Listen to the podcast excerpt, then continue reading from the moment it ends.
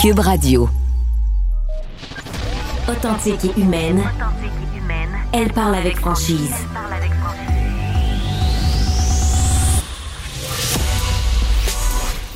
Elle traite l'information avec rigueur et efficacité. Une approche fraîchement moderne de l'actualité. Isabelle Maréchal. Bonjour tout le monde. Merci beaucoup d'être à l'écoute de ce balado. Je vais vous parler d'un enjeu très important au Québec. Vous savez qu'on est à la veille d'une grève dans le secteur public qui va paralyser nos écoles, notamment causer beaucoup de maux de tête pour bien des parents. Euh, et, et c'est important cet enjeu parce que ça, ça, ça, ça tient compte des conditions de travail et ce sont des revendications que bien des travailleurs euh, appuient pour le moment. Mais il y a d'autres gens qui, en ce moment, euh, se posent un peu la même question. Est-ce qu'il faudrait qu'on débraye nous aussi pour faire entendre notre détresse? Il y a une lettre qui m'a beaucoup touchée ce matin, qui a été publiée dans les pages du journal Le Devoir. C'est un texte, euh, un témoignage d'une agricultrice qui euh, qui explique, qui exprime à quel point justement ça va pas bien pour nos agriculteurs au Québec.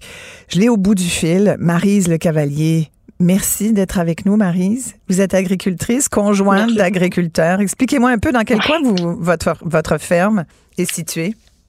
Euh, située à Stansted. On a une ferme aussi à Barnston. Euh, mais euh, oui, je suis la conjointe euh, d'une agricultrice. D'un agriculteur, pardon. D'un agriculteur. Dans votre, dans votre texte, vous, vous dites, est-ce qu'il faudrait, c'est votre première phrase, vous dites, est-ce qu'il faudrait que nous aussi, les agriculteurs, on se mette en grève, comme les profs, comme les infirmières? Euh, parce que avant qu'on comprenne que nous aussi, on est, on est complètement à bout? Euh, racontez-moi un peu euh, pourquoi vous avez trouvé que c'était important pour vous de faire parler la voix des agriculteurs. Euh, je, suis sur un groupe de mamans agricultrices, mamans agricultrices du Québec, puis ça fait longtemps que je vois passer beaucoup, beaucoup de témoignages, des gens qui sont fatigués, des gens qui sont devant des problèmes. je suis pas la seule qui a perdu un enfant, qui a fallu qu'il retourne travailler après. C'est qui souffrent, qui ont mal, qui sont en détresse, euh, qui sont face à, des manques d'argent, les remboursements qui s'en viennent bientôt aussi là, euh, du gouvernement, l'aide financière. Il y en a beaucoup qui voient ça comme un grand stress. Puis j'ai pris tout ça, puis j'ai pour moi c'était vraiment je peux pas juste lire ça puis puis, puis le laisser de même. Il fallait vraiment que, que je, je porte euh, ce message-là. Je me suis donné cet, engagement-là. Je vais citer des extraits de votre lettre. Vous dites, je crois tout de même important de mettre en lumière les conditions de travail d'une majorité d'agriculteurs. Vous venez de parler du décès de votre enfant et vous racontez justement dans ce témoignage qu'un matin pendant la traite, euh, vous dites notre fille de deux ans et demi est décédée à la maison. C'était pas prévu que ça arrive ce jour-là. Elle était très malade. Toujours est-il que son père n'aura pas pu prendre le temps d'être à son chevet comme il l'aurait voulu. Il fallait qu'il soit dans la grange parce que les vaches, c'est maintenant, tout le temps, chaque jour, mm. chaque semaine, toute l'année, toute la vie. C'est affreux ce que vous avez vécu. Oui, c'est affreux. Puis en même temps, on est comme là-dedans, on est, c'est, la réalité. Je pense que on voit peut-être pas quand on est tout le temps là-dedans, comme à quel point c'est affreux. Mais là, euh, on voit tout le monde revendiquer des choses, puis je, sens que c'est le moment. Je sens que c'est. Il y a beaucoup. Il faut les aider. Il faut qu'on s'aide. Là, vous avez perdu un enfant et en plus, ce que vous montrez, c'est qu'il n'y a pas de pause, il n'y a pas de break là, pour les agriculteurs, que même, même la mort doit attendre que la traite soit faite.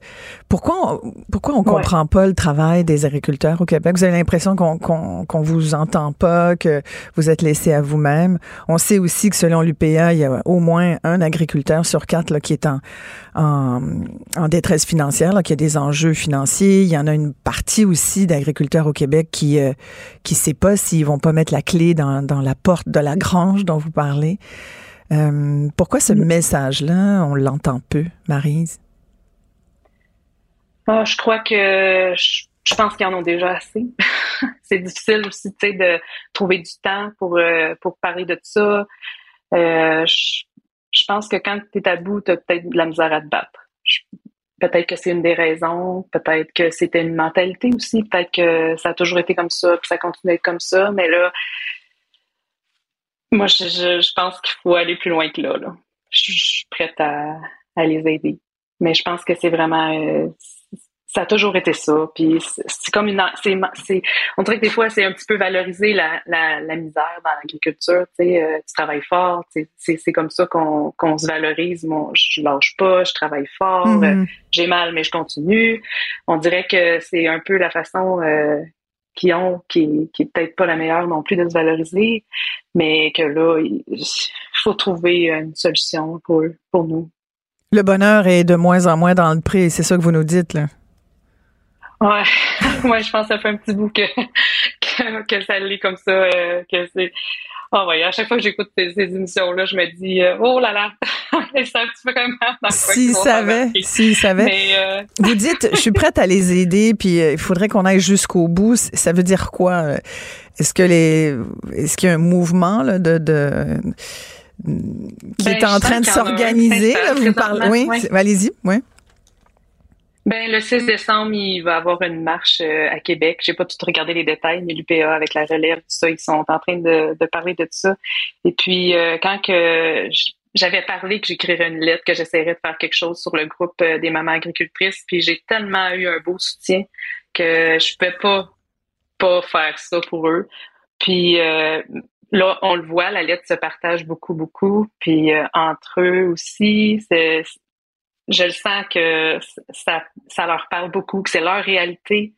Puis euh, ça, me, ça me fait vraiment plaisir de pouvoir euh, exposer tout ça. Mais je pense que votre lettre doit faire le tour, puis je pense qu'elle doit toucher euh, le cœur de tous les Québécois parce que vous posez une question, vous dites qui part travailler le jour où son enfant meurt, un agriculteur. C'est par ce témoignage de ce que vous avez vécu, vous allez sans doute toucher bien, bien des cœurs. Et, euh, et aussi, euh, il y a toute la question, là, de, on parle beaucoup d'inflation, mais euh, on oublie que si les prix de la nourriture augmentent, c'est parce que à la terre aussi, le prix des terres augmente, les intérêts augmentent, les assurances augmentent, les matériaux, tout augmente, le prix de l'essence, la main-d'œuvre. et il y a beaucoup d'agriculteurs là, qui, qui pense carrément remettre les clés puis dire à la banque, ben garde, occupe-toi de ça, moi je suis plus capable. Euh, quelle est votre situation à vous et à celle de votre conjoint? Est-ce que vous arrivez encore, euh, ça va, ou c'est, ou c'est des discussions financières puis de, de, dollars et de cents le soir à la table? Non, nous, on est quand même chanceux, on s'en sort pas si mal. Là. Euh, c'est, c'est la charge de travail qui est, qui est, qui est le plus gros pour nous. Euh, on, a, on a trois enfants, euh, ils ont des besoins aussi. Euh, mon conjoint, il a des il a, il a pas le choix. Là. On, a d'autres euh, d'autres choses à côté, les rabières, les transports. On, on fait du foin, on vend du foin, on transporte de la rip, on fait on fait beaucoup Vous êtes débrouillard. La, la ferme, oui, quand même, euh, beaucoup. Mais euh, quand on parle avec le comptable, il dit avant ça fonctionnait, avant que ça fonctionnait, les, euh, il parle pas juste pour nous, je parle pas, euh, je parle pour les, les, agriculteurs. Avant, les fermes suffisaient à, à nourrir les familles, à, mais maintenant ça ça suffit plus. Il y en a beaucoup, beaucoup, beaucoup que c'est difficile. Puis euh, on met pas la clé dans la porte. Nous, on prend un petit moment pour réfléchir à tout ce qu'on veut faire, si on va vers des investissements ou si on, on, arrête le lait. Là, on, veut continuer l'agriculture quand même. Euh, mon conjoint, il est pas en dépression. La lettre, c'est pas, euh, c'est pas sur lui là. C'est, c'est, c'est un, c'est les témoignages de tout le monde que je prends puis que que j'ai mis. Mais oui, il y a moins en moins de fermes, il y a de plus en plus de conversations que quand on est entre nous, qu'on y pense. Ils pensent beaucoup. Euh, le lait particulièrement, c'est difficile. Je sais pas, je crois que pour beaucoup d'agriculteurs aussi, mais le lait, c'est compliqué. Euh, je pense, ouais, c'est ça. Avec les quotas, avec le, oui. Oui, c'est compliqué les quotas aussi. Tu sais, euh, il y a une affaire aussi que les quotas, quand on est associé, euh, un, associé pourrait décider de vendre, euh, tu sais, il pourrait se décider, il est je vends euh, la moitié du quota, je vends du quota. Puis on n'a même pas besoin de la signature de tous les associés. Ils pourraient faire ça, tu sais, dans, dans le dos de l'autre. Les agriculteurs travaillent tellement fort, mais sont pas tant protégés pour ce qu'ils font. Puis, vous dites dans votre livre, vous dites dans votre lettre, on n'a pas d'assurance collective, nous. On n'a personne là, pour nous défendre vraiment. Là. Non, on a non, on n'a pas grand monde qui nous défendent. Je pense que les gens aussi en même temps qui savent pas tant non plus la réalité parce que si elle n'a pas tant été mise euh, au grand jour, on l'a vu aussi. Euh, il y a eu des, des documentaires, euh, Fondrant, euh, les les, les au cœur des familles agricoles, tout ça. Ils s'occupent quand que les gens ils sont vraiment rendus au bout là.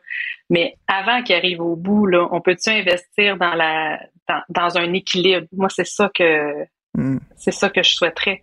Parce que quand tu arrives au bout, tu, tu les as plus tant, les solutions, parce que il n'y en a pas de personnes qui peuvent venir te remplacer si tu es souffrant.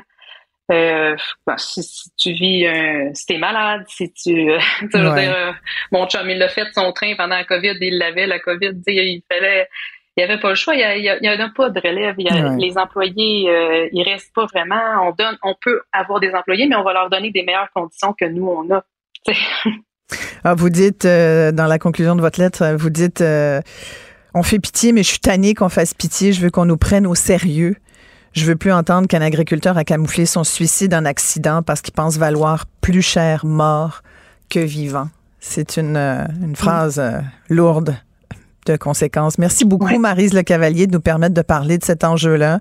Bon courage aux agriculteurs du Québec. Et euh, oui, vous dites euh, ce qu'il faut faire la grève, nous aussi, pour que ce pays se rende compte qu'il n'existe pas de pays sans paysans? En bonne fille d'agriculteur, je suis 150% avec vous. Merci beaucoup d'avoir pris le temps de nous parler. Merci bien. Isabelle Maréchal, une vision constructive. Avec elle, notre réflexion se bâtit. Isabelle Maréchal. Parlons un peu de consignes. Je sais pas si vous êtes des ramasseux de canettes, mais toujours est-il que depuis le 1er novembre, votre canette vaut plus cher quand vous la rapportez au recyclage. J'avais envie de parler de ça parce que euh, ceux qui font ça, on les appelle des valoristes. Je sais pas si vous le savez, mais c'est le, le terme. Un valoriste, c'est quelqu'un qui donne de la valeur à des objets qui, euh, pense-t-on, n'en ont pas ou n'en ont plus, qui finissent à la déchetterie. Or, c'est faux. Il y a de toute une gang de valoristes fabuleux qui recyclent notamment des canettes, qui vont les reporter et qui font un peu de sous avec ça. Il y a une coop fabuleuse, Ado deux pas de nos bureaux ici euh, chez Cube, euh, qui s'appelle la coop Les Valoristes, où j'ai eu l'occasion et le bonheur d'aller déposer des centaines de canettes avec une femme fabuleuse, une valoriste aussi, Élise Gamache-Bellil, qui est avec moi. Bonjour, Élise. Bonjour, Isabelle. Merci beaucoup d'être là. Je suis tellement contente parce qu'on va raconter aux auditeurs que nous, on se connaît. Oui. Depuis qu'on a ramassé des canettes ensemble, c'est vrai que ça rapproche. Oui, ça. Ah, c'est vraiment la base, là. on, est vraiment dans la, la, poussière, la saleté, les fonds de canettes. Ça rapprochait énormément. C'était dans le cadre, entre autres, de mon documentaire euh, Les moyens de la classe moyenne, où tu nous expliquais, Elise, que tu ramassais des canettes pour ton projet Mise de fonds. Euh, explique un peu, c'était quoi l'idée derrière ça? Bien, derrière l'idée euh, du projet Mise de fonds, c'était de dire, moi, je suis une femme, j'ai un bon emploi, j'ai deux enfants, j'habite à Montréal depuis 20 trois ans bientôt. Et malheureusement, j'arrive pas à m'ancrer euh, dans mon quartier que j'habite depuis tout ce temps-là euh, à cause de la hausse des loyers, à cause de la hausse des prix de l'immobilier. Euh, donc moi, je voulais justement lever la situation, faire parler de la situation, puis dire il va y avoir un problème si les maisons se vendent si cher, il va y avoir des retombées pour les locataires et les gens vont devoir quitter. Et qu'est-ce qu'on va faire avec ces gens diversifiés? Je me considère comme étant diversifiée parce que je suis une mère monoparentale avec ses deux enfants. Qu'est-ce qu'il va falloir que je fasse? Que je quitte le quartier je suis pas d'accord. J'ai décidé de résister et j'ai décidé d'amasser ma mise de fonds avec quelque chose que les gens euh, laissent de côté ou prennent pas le temps de, de consigner, euh, c'est-à-dire euh, justement les canettes, les bouteilles de bière. Et quand tu parles de ton quartier, là, on parle pas de, du plateau ou de Outremont, on parle de Villeray. Villeray, moi je l'habite depuis que je suis étudiante. C'était abordable à l'époque. Je veux dire, j'ai quitté mon Drummondville natal pour venir étudier à Montréal. Ma mère m'a logé là dans, dans, dans ce quartier-là. Donc à, la, à l'époque, c'était abordable pour toute une diversité de gens et c'est ce qui le rend si attachant. Euh, on a des gens de toutes les classes sociales, on a des gens euh, de la culture, des communications, euh, vraiment de tout et c'est ça qui était beau en fait. Mais là, malheureusement, ça se, ça se change beaucoup. Puis, ça... tu te sens éjectée de ce quartier-là. Je me sens vraiment éjectée puis je suis vraiment, vraiment pas la seule et moi, je suis monoparentale, mais je veux dire, il y a des couples autour de moi qui disent, ben, on peut même plus rester dans le quartier. Si on n'a pas acheté à la bonne période, ben c'est terminé, allez-vous-en euh, faire votre vie ailleurs. Puis moi, ça, je le refuse. Donc, ton projet de mise de fonds, ça passait par le ramassage de canettes. Exactement. Que tu allais porter donc à la coop Les Valoristes. Oui, au début du projet, moi, ça fait deux ans et demi là, que j'essaie de ramasser 115 000 dollars. Euh, et malheureusement, euh, au début, tu sais, je suis allée dans les, chez les commerçants, chez les épiciers, et on est mal reçu. Euh, je veux dire, hein, quand on arrive avec des grosses quantités, surtout, euh, il y a plusieurs canettes qui passent pas. C'est vraiment, vraiment compliqué et ça a comme été une révélation. Euh, J'ai découvert les valoristes et c'est un organisme tu le disais, juste ici à côté, euh, qui, sans jugement, euh, reçoivent les canettes euh, des gens du quartier, justement, là, qui nettoient nos rues, qui ramassent les canettes un peu partout pendant les festivals. Tout ça, c'est vraiment une, une population là, qui est euh, la population de Centre-Sud, donc des gens euh, issus de l'itinérance, des gens qui, qui, qui ont un, comment on appelle un un, un revenu d'appoint. Euh, donc, c'est vraiment des gens qui euh, qui roulent pas sur l'or Non, c'est sûr. et qui ont Mais de plus en plus de gens de la classe moyenne qui font ça, comme toi, d'ailleurs. Euh, oui, oui, moi, il y a plein de gens qui me contactent pour me dire Ah, ben, ton projet m'inspire, je vais le faire aussi. Et je dis souvent, moi, je le conseillerais pas à mon pire ennemi. C'est pas facile. C'est une- un investissement de toutes les minutes, de toutes les heures. Je, je- on se promène dans la rue. Moi, je ramasse des canettes. J'en ai toujours dans mes poches. J'en ai dans mon sac en ce moment. Je suis venue sur. Non, non, mais ça, sincèrement, ça vaut la peine de, de- de vivre l'expérience. Moi, j'ai eu l'occasion de le faire avec toi. Et quand tu dis des canettes en grosse quantité, imaginez des immenses sacs. Immenses sacs. Imaginez une voiture pleine de canettes que ça déborde, que tu es obligé de pousser avec le pied dedans pour que ça rentre. Et imaginez surtout l'odeur de, ce, de cette voiture-là. Ma voiture est. fond de Molson, puis de tabac, puis tout ce que tu veux. J'ai pas de la difficulté à boire de la bière ces Ouais. temps-ci. Moi, le- l'odeur, mais comme collée au nez, donc ça, c'est plus difficile. là. Et les enfants ouvrent les fenêtres quand on s'en va euh, en voiture. Et tu fais les poubelles aussi, tu fais, tu fais toutes sortes de, de choses. en Je fond. fais les poubelles autour de chez moi. Je veux dire, moi, là, j'ai fait all-in. Moi, je veux pas le quitter, mon Montréal. Faut-tu Ouais. l'aimer assez Ouais. pour passer deux ans et demi de sa vie à faire tout mon temps libre, à ramasser des canettes, à ramasser des bouteilles, à trouver des choses sur le bord de la rue, à revendre sur Marketplace, à essayer de, de, de demander aux gens, hey, donnez-moi vos canettes de party de bureau. Je vais aller les chercher, je vais les mettre dans ma voiture. Moi, j'ai sacrifié, je sacrifie. Combien d'heures t'as mis là-dessus, tu dirais? Ah, moi, je, ah, non, non, mais mes deux ans et demi, là, je veux dire, dès que j'ai pas les enfants avec moi, je suis là-dessus. C'est un 20, 25 heures semaine, en plus de mon 40 heures, puis en plus de ma vie familiale avec mes enfants. Euh, et, euh, Et je- depuis le 1er novembre, Oui.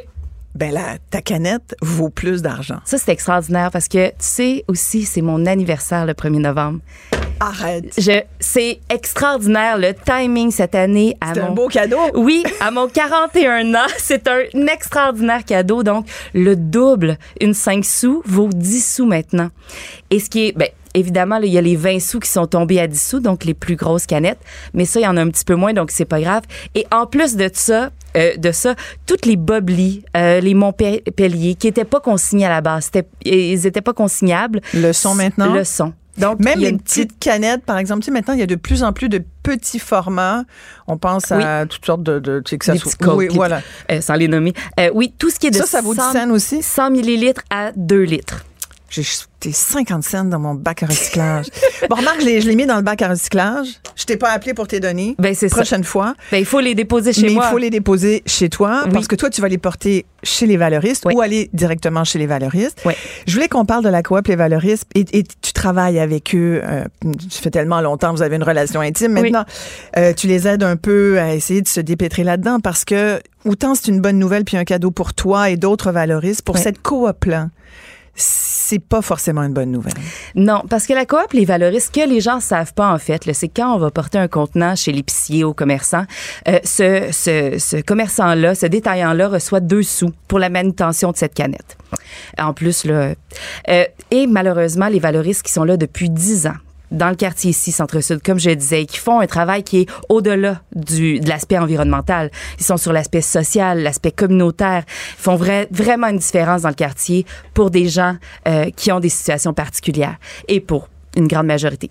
Donc, les valoristes ne reçoivent pas cette euh, ce, Bonification, ce prime ouais. de manutention de deux sous. Ils reçoivent pas euh, Ils reçoivent euh, rien. rien du tout. Rien. Il y a des subventions, ils vont par des projets euh, particuliers, mais ça, ça leur permet pas d'ouvrir à des heures euh, assez impressionnantes. Tu sais, ils ont vraiment des heures d'ouverture, ouvrent du jeudi, euh, du lundi au jeudi, de 8h à 14h, parce qu'ils n'ont pas les ressources nécessaires.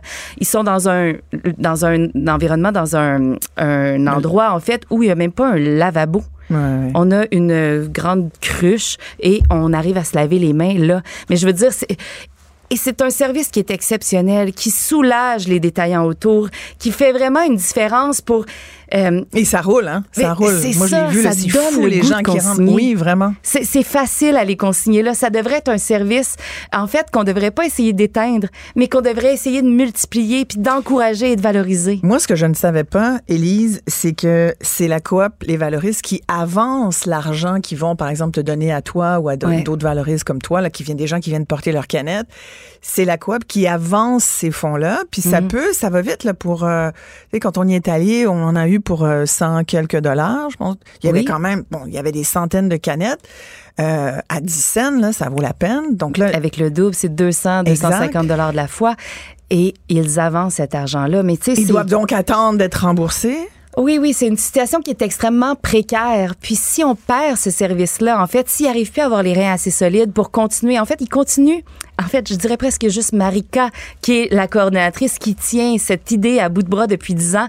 Euh, si on si- s'ils s'écroulent, s'il n'y a plus les valoristes, la coop, les valoristes, c'est, ça va faire un grand trou pour une une majorité de personnes qui sont euh, qui se servent de ce service-là Ouais. et qui en ont besoin. C'est un besoin. Il pallie en fait à d'autres euh, lacunes, je dirais, dans les services sociaux autour. Euh, ils font vraiment une réelle différence. Et là, c'en est là. là. Ça- elle se pose la question à savoir est-ce qu'elle garde ça ouvert ou si elle doit fermer? Tu vois, c'est la première semaine, là, il va commencer à y avoir des moyens de pression. Donc, euh, malheureusement, euh, on va être obligé de fermer. Donc, on, on, euh, les valoristes vont être obligés de fermer les jeudis. Donc, ils vont réduire leurs services. Et ce qu'on espère, en fait, c'est que nos valoristes aillent autour chez les détaillants, puis qu'on se rende compte, évidemment, que la situation est insoutenable pour ces détaillants-là. Et c'est- pas le bon endroit où elle valorise. Mais un détaillant, il veut bien te changer, donner 20 cents si tu amènes deux, trois canettes. Là. Exactement. Mais il prendra pas tes sacs avec 500 canettes dedans. Là. Exactement. Et ça, en fait, c'est ça qu'il faut.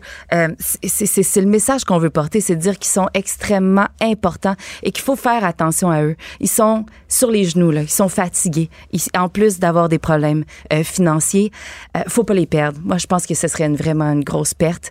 Euh, Et donc là, ce que tu nous Ouais. dis, c'est que la coop va devoir fermer euh, temporairement certaines journées pour pallier au manque. ouais. Euh, Et quand tu dis sont importants, effectivement, je pense qu'il faut le rappeler parce qu'on n'arrête pas de dire aux citoyens contribuer à la collecte sélective, recycler, c'est important. Les canettes en aluminium, maintenant, on en utilise même pour du vin, pour tout ça. Je voyais en fin de semaine, il y avait un article justement sur euh, des nouvelles boissons, des prêts à boire. le tout, tout- de plus en plus, c'est l'aluminium parce que, ben d'abord, nous, on en a ici au Québec, on en, on en, on en fabrique, mais ce que je ne savais pas, c'est qu'on n'a pas d'usine pour transformer l'alu.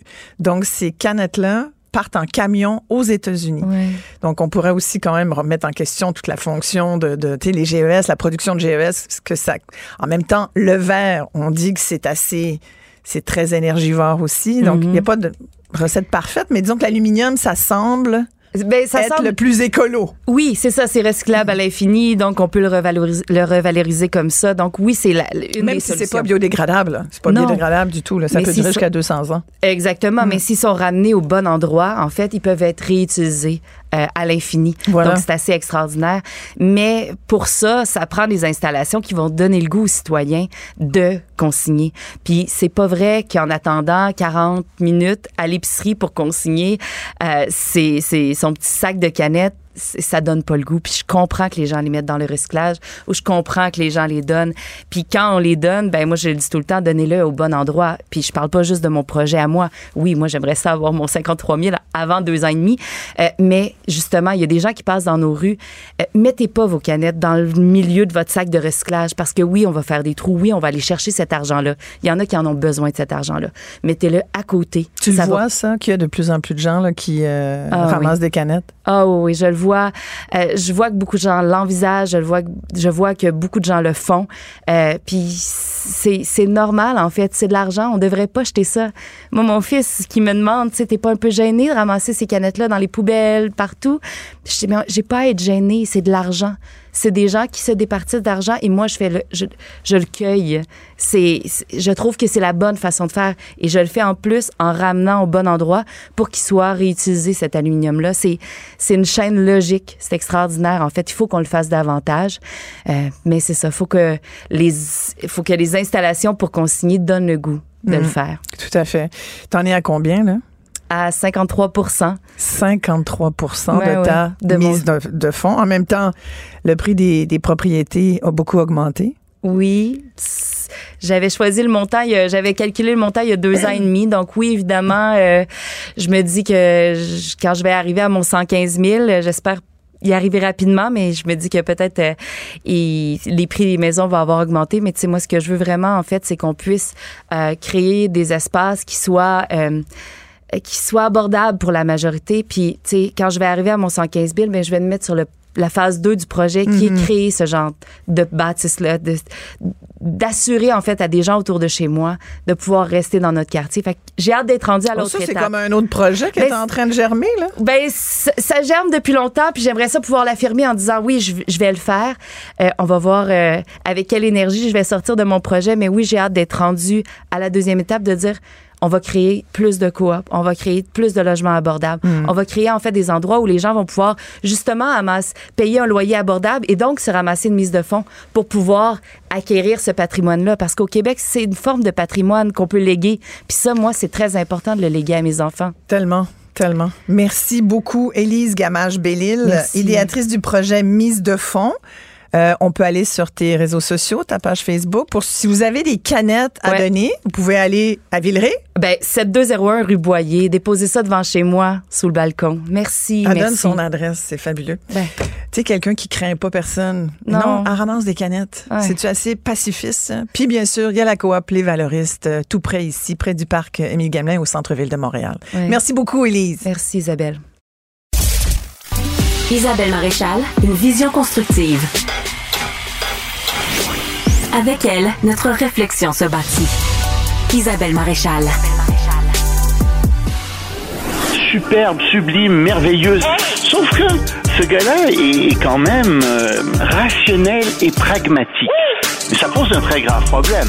Je t'assure qu'il n'y a aucun politologue sérieux qui va te dire Un politologue, pas comme les autres. Loïc Tassi. C'est pas le temps de faire ça.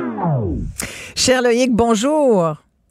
Bonjour, euh, comment ça va? Ça va très, très bien, très, très bien. Merci d'être avec nous pour ce balado, euh, Loïc. Euh, on va parler d'entrée de jeu d'un problème qui est une crise, en fait, majeure, une crise des opioïdes dont on parle, dont on parle un peu, mais peut-être pas assez à la hauteur du drame que ça représente pour les gens qui sont tombés sous le joug de, de, entre autres, du fentanyl, pour, pour le nommer le fentanyl qui décime des populations chez nous, au Québec, au Canada et aux États États-Unis d'ailleurs.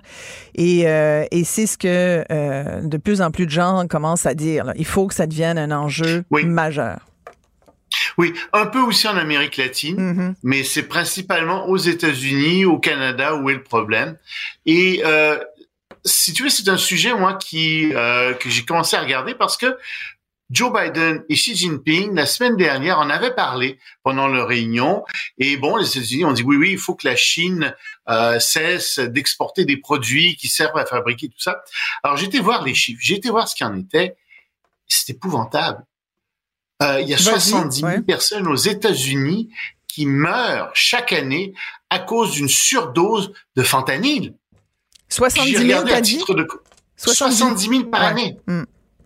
Pour les opioïdes, en général, on est à 113 000 personnes, mais juste le fentanyl, c'est 70 000 personnes qui meurent. J'ai regardé, à titre de comparaison, combien de gens mouraient pendant la Deuxième Guerre mondiale, combien de soldats mouraient aux États-Unis, enfin, d'Américains mouraient, c'est 80 000.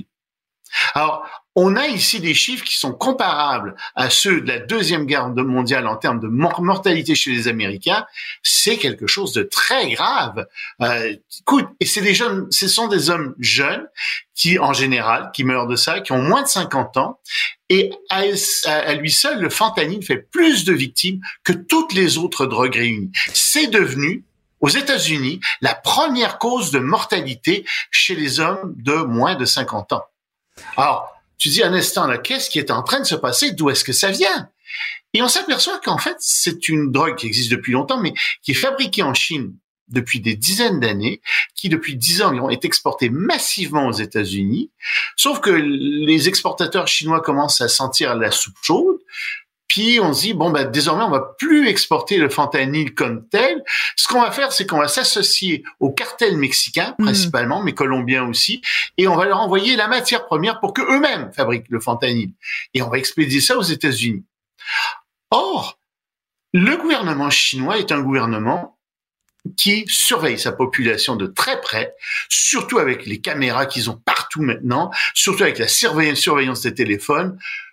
Je ne peux pas croire que le gouvernement chinois ne sait pas qui fabrique du fentanyl ou qui fabrique les produits qui sont destinés à l'exportation euh, pour fabriquer du fentanyl. Ils le savent fort probablement très bien. Et ici, on a un vrai problème.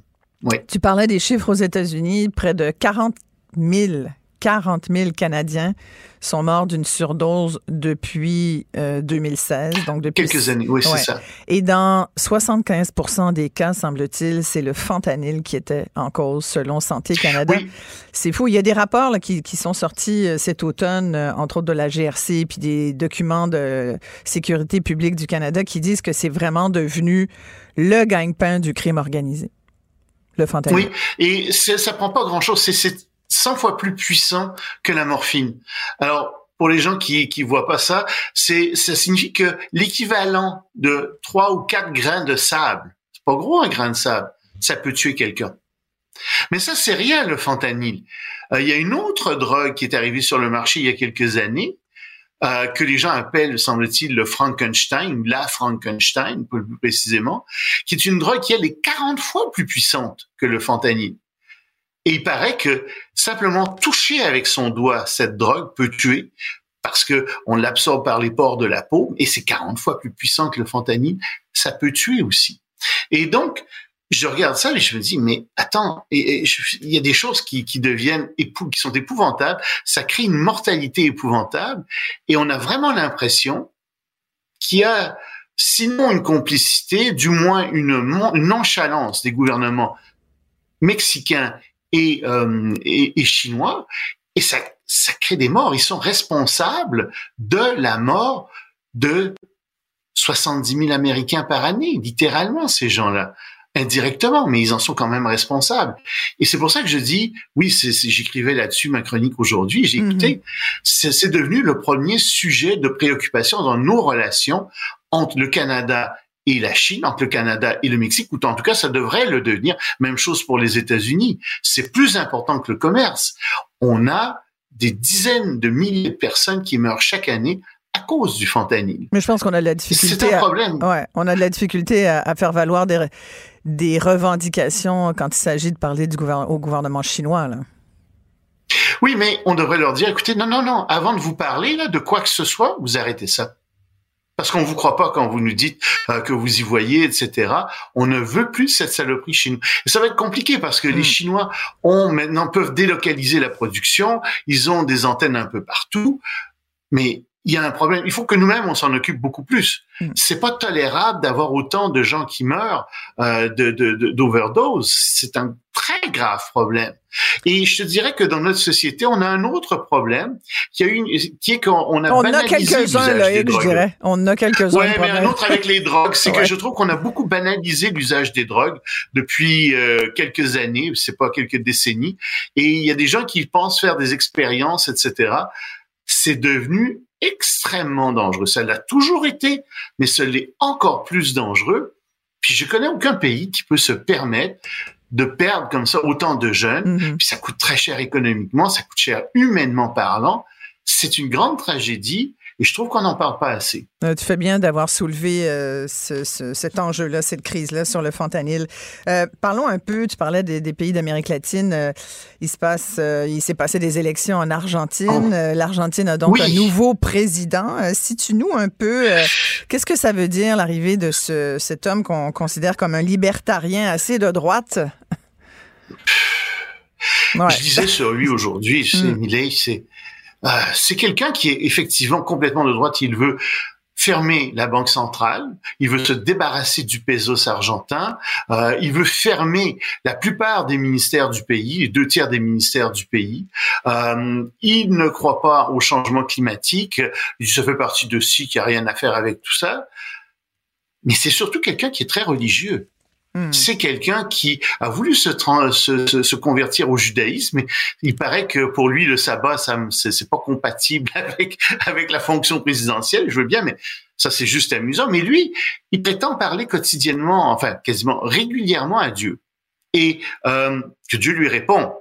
Et oh. euh, il aurait vu, dit-il, oui, oui, c'est parce qu'on en est là. Il aurait vu euh, il y a eu des visions. Euh, trois fois, il aurait vu la résurrection de Jésus des trucs comme ça. Et puis, il sert d'un médium pour parler à son chien qui est mort en 2017.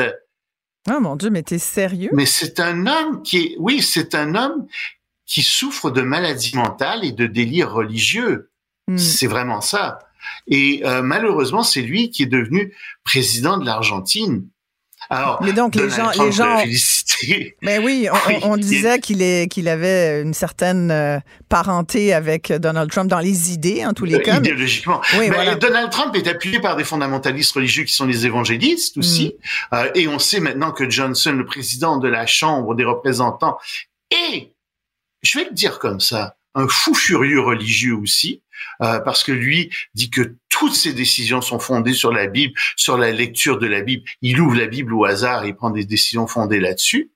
Alors oui, euh, Trump a salué la victoire euh, de, ce nouveau président argentin, mais ce nouveau président argentin, c'est quelqu'un qui est très dangereux parce que je pense qu'il souffre de maladie mentale. Et puis ça, c'est comme, je suis pas psychologue ou psychiatre, mais c'est comme n'importe qui qui a une grippe ou un rhume qui se casse une jambe. Tu sais, à un moment donné, on peut dire oui, oui. Euh, si tu penses avoir, si as des visions religieuses, puis tu as recours à des médiums parce que tu penses parler à ton chien. tu sais, c'est la troisième. problème mental. C'est la troisième économie euh, d'Amérique du Sud. Euh, D'Amérique latine. D'Amérique latine, ouais. C'est, l'Argentine est un pays immense, 35, 36 millions d'Argentins et une crise économique sans précédent. Une Mais il y a une inflation épouvantable. Ben, écoute, c'est 40% de la population. Une inflation épouvantable. Ouais. Oui, oui, puis l'inflation est à 145% par année. On comprend que les gens sont désespérés, mm. mais c'est pas ça la solution. Heureusement, je te dirais d'une certaine manière, il y a que 38 euh, députés qui sont dans son parti sur 245 euh, ou quelque chose comme ça. Donc euh, c'est pas possible qu'il passe des lois très très facilement.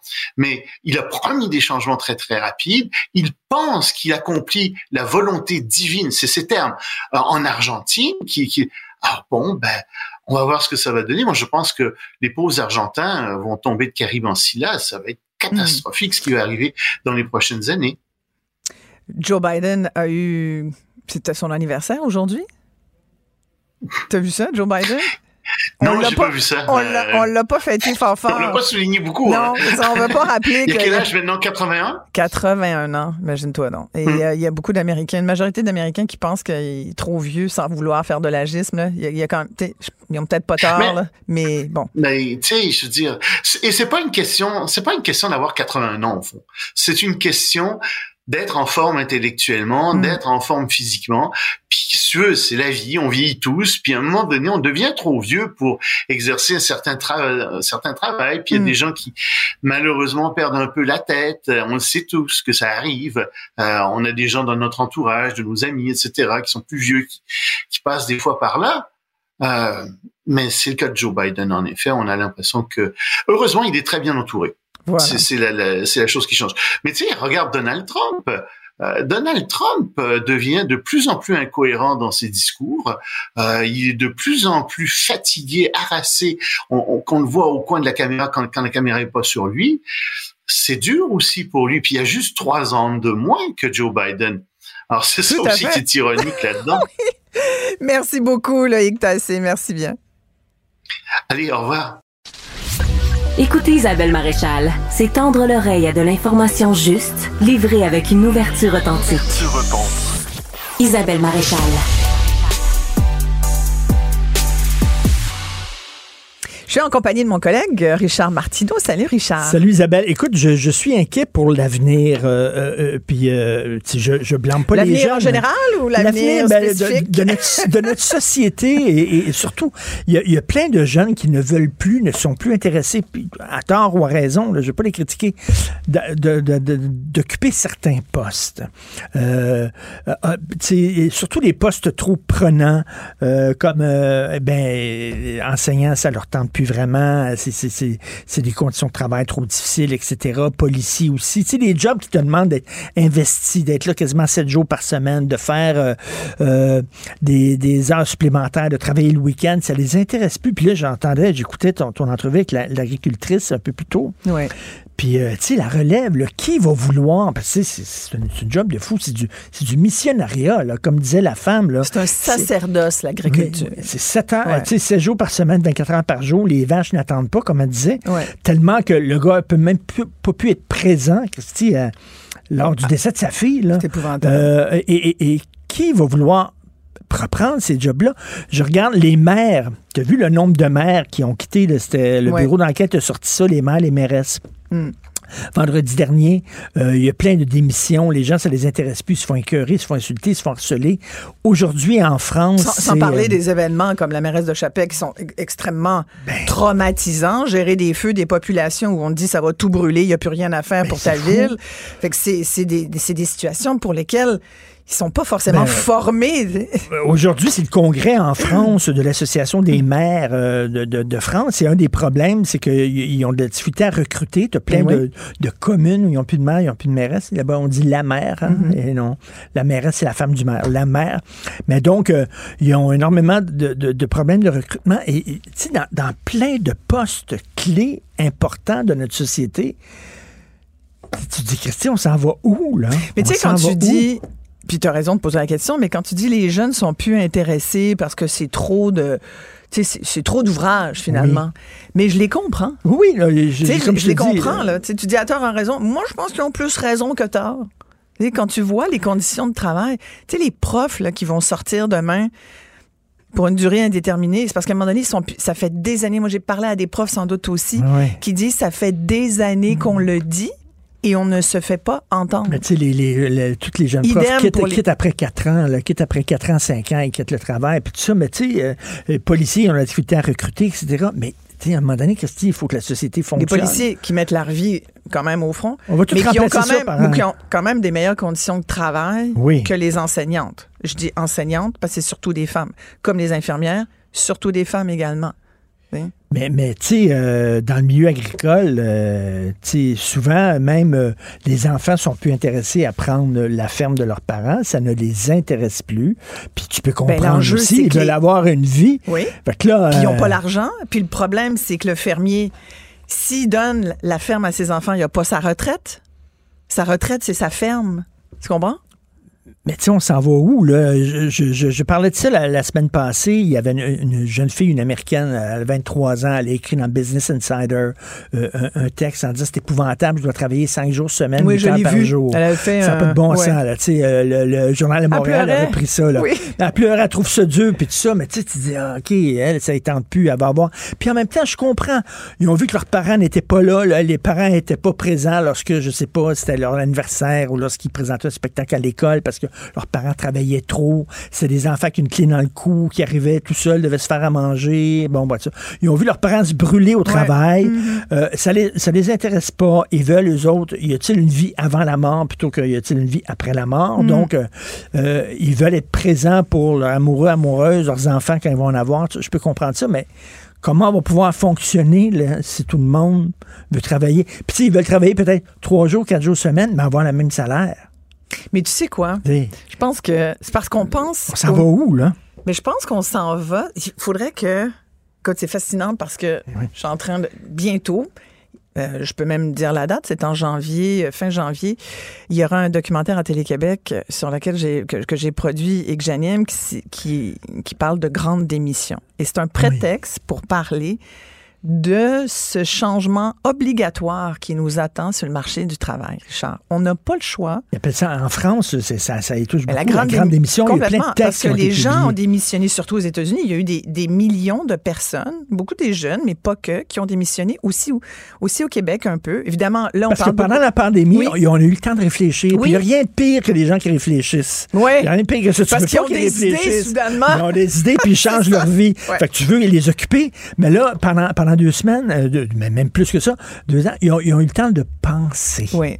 Et là, ben, est-ce que ça m'intéresse de travailler comme un fou? Est-ce que ça m'intéresse? Et, la réponse, des fois, c'est non. Ils veulent changer. Et je parlais à une spécialiste des relations, euh, des, ressources humaines la semaine passée. Mm-hmm. Elle disait, ben, peut-être que les jeunes ont raison, puis il faut repenser le monde du travail. Oui. Il faut repenser le monde du travail. Et je pense que les jeunes sont plus vite que nous aussi.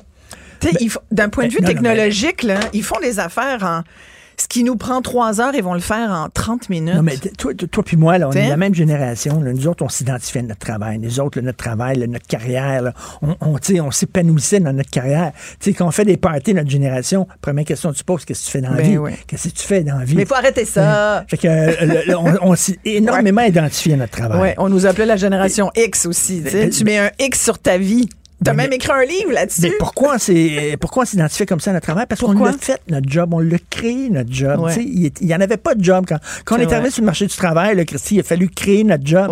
Et toi, t'es encore, tu es entrepreneur toi-même. Mm. Fait que c'est certain, le travail, c'est important. Les jeunes, c'est pas la même affaire. Non. Ils veulent vivre. Et pourquoi pas? On a une vie à vivre, Christy. Mm. Tu sais, les derniers moments, les derniers moments de ta vie, est-ce que tu vas dire j'aurais donc dû plus travailler? Je regrette de ne pas avoir plus travaillé. M'étonnerait. Puis autour de ton cercueil, compte le nombre de boss que tu as eu. non, non, ben là. Je pense pas qu'il y en ait un. non, non. On est une grande famille. Eh, voilà. on dit. Écoute, on pourrait continuer longtemps, mais c'est tout le temps que nous ben, avions. J'ai hâte de voir ton documentaire. Avec plaisir. Je viendrai t'en parler à ton émission. Super. Merci, Richard Martineau. Ce segment est aussi disponible en vidéo sur l'application Cube ou le site cube.ca. Philippe Richard Bertrand. Est-ce que quelqu'un qui calcule, je capote. T'imagines combien ça coûte? Entrepreneur et chroniqueur passionné. Qu'est-ce que tu veux de plus? Philippe Richard Bertrand. Philippe Richard, merci d'être avec moi.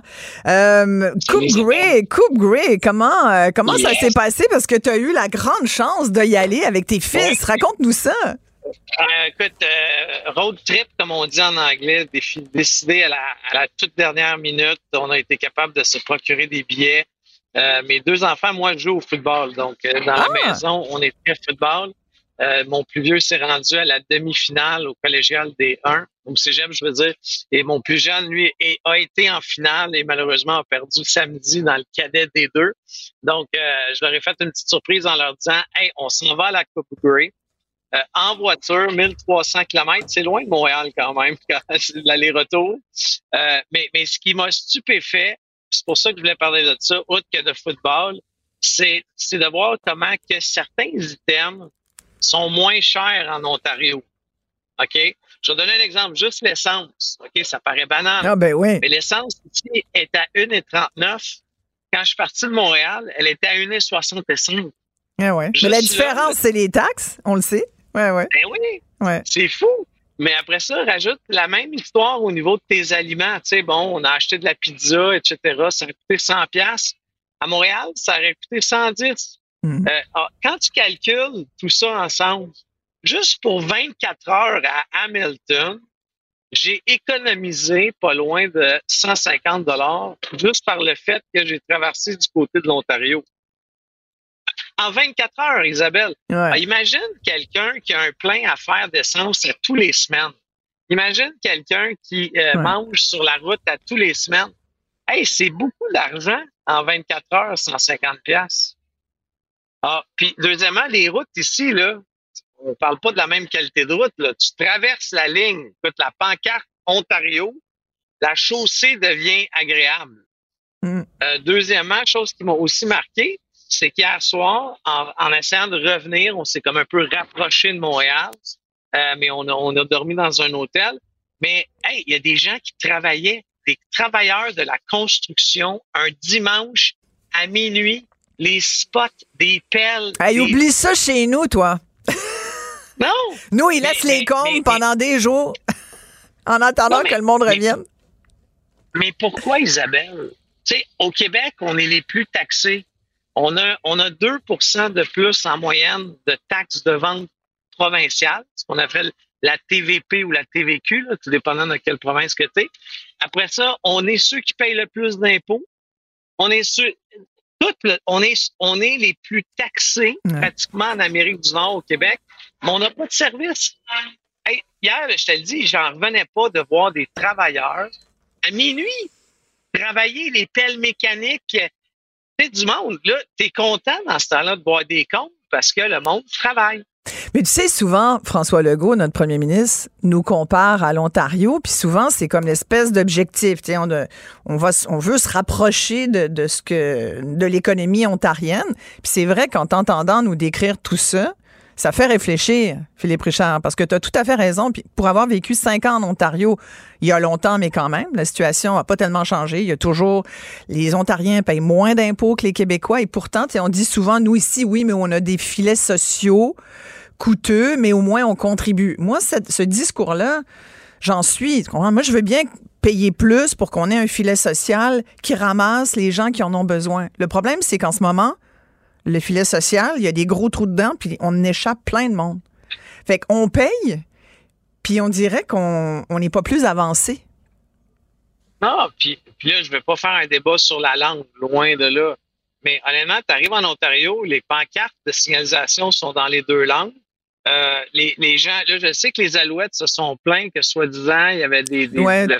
mais, mais, mais moi, comme. comme c'est plus parce que- Si tu fais référence à ce que disait, euh, euh, Ouais. ouais, c'est qu'il disait, il- ouais, il, il disait finalement, il nous attendait pas, il pensait que ça serait Toronto, alors que c'était Montréal, les Alouettes, la Ah, preuve, on a gagné.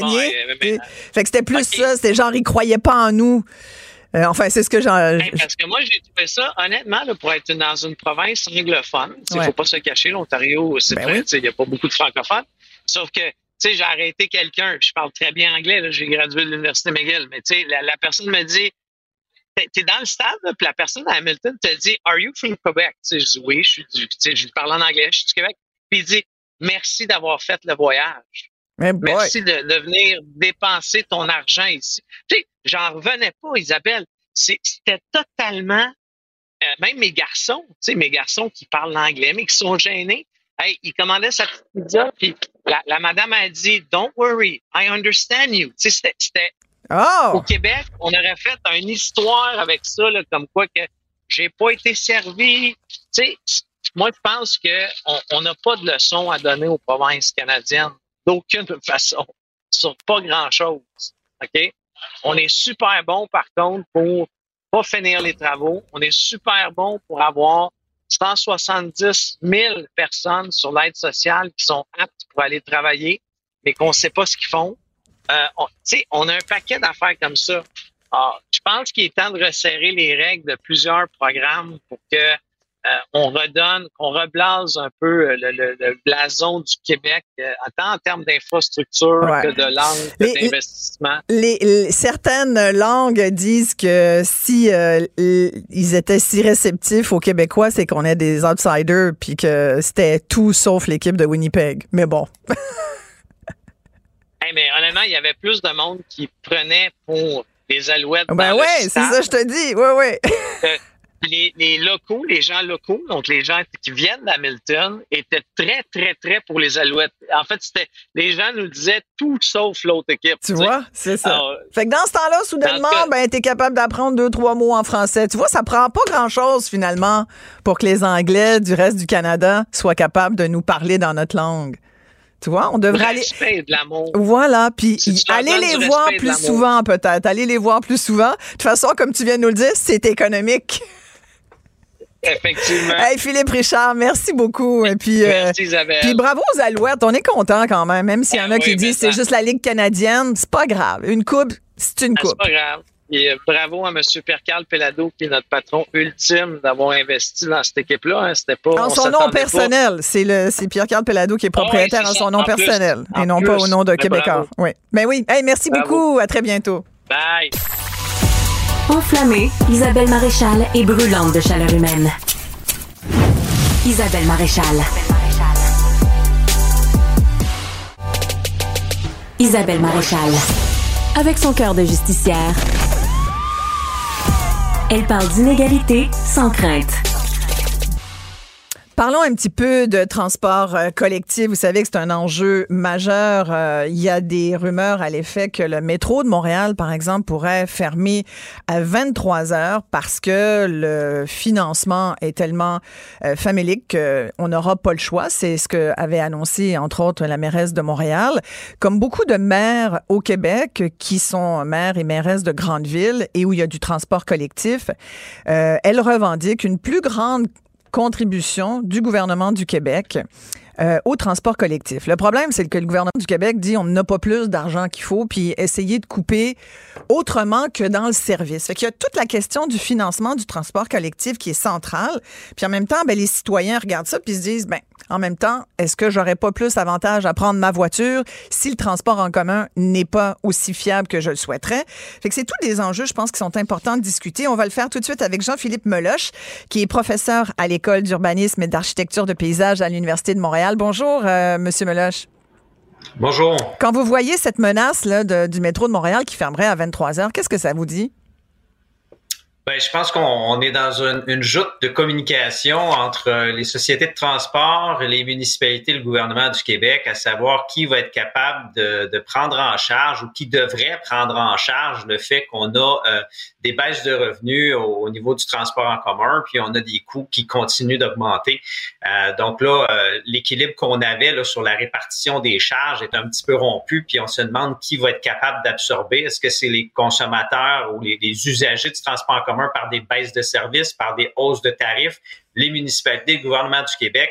Donc là, tout le monde envoie un peu ses lignes de communication pour dire voici si c'est moi qui l'absorbe, ce qui va advenir là, du transport en commun. Et vous qui êtes un expert de la question, quand vous regardez justement les lignes de communication des, partis, euh, qui, on a envie de savoir qui a raison, qui a tort. Est-ce que le gouvernement euh, du Québec a raison de dire, écoutez, on finance déjà assez, c'est à vous de, de faire en sorte que vous, vous administrez votre transport collectif comme il se doit, essayez de faire des économies quelque part, sauf en coupant dans les services, bien sûr. La ministre du Transport, Geneviève Guilbeault, l'avait dit. Je pense qu'il y a d'autres façons de faire pour économiser que de fermer le métro à 23 heures.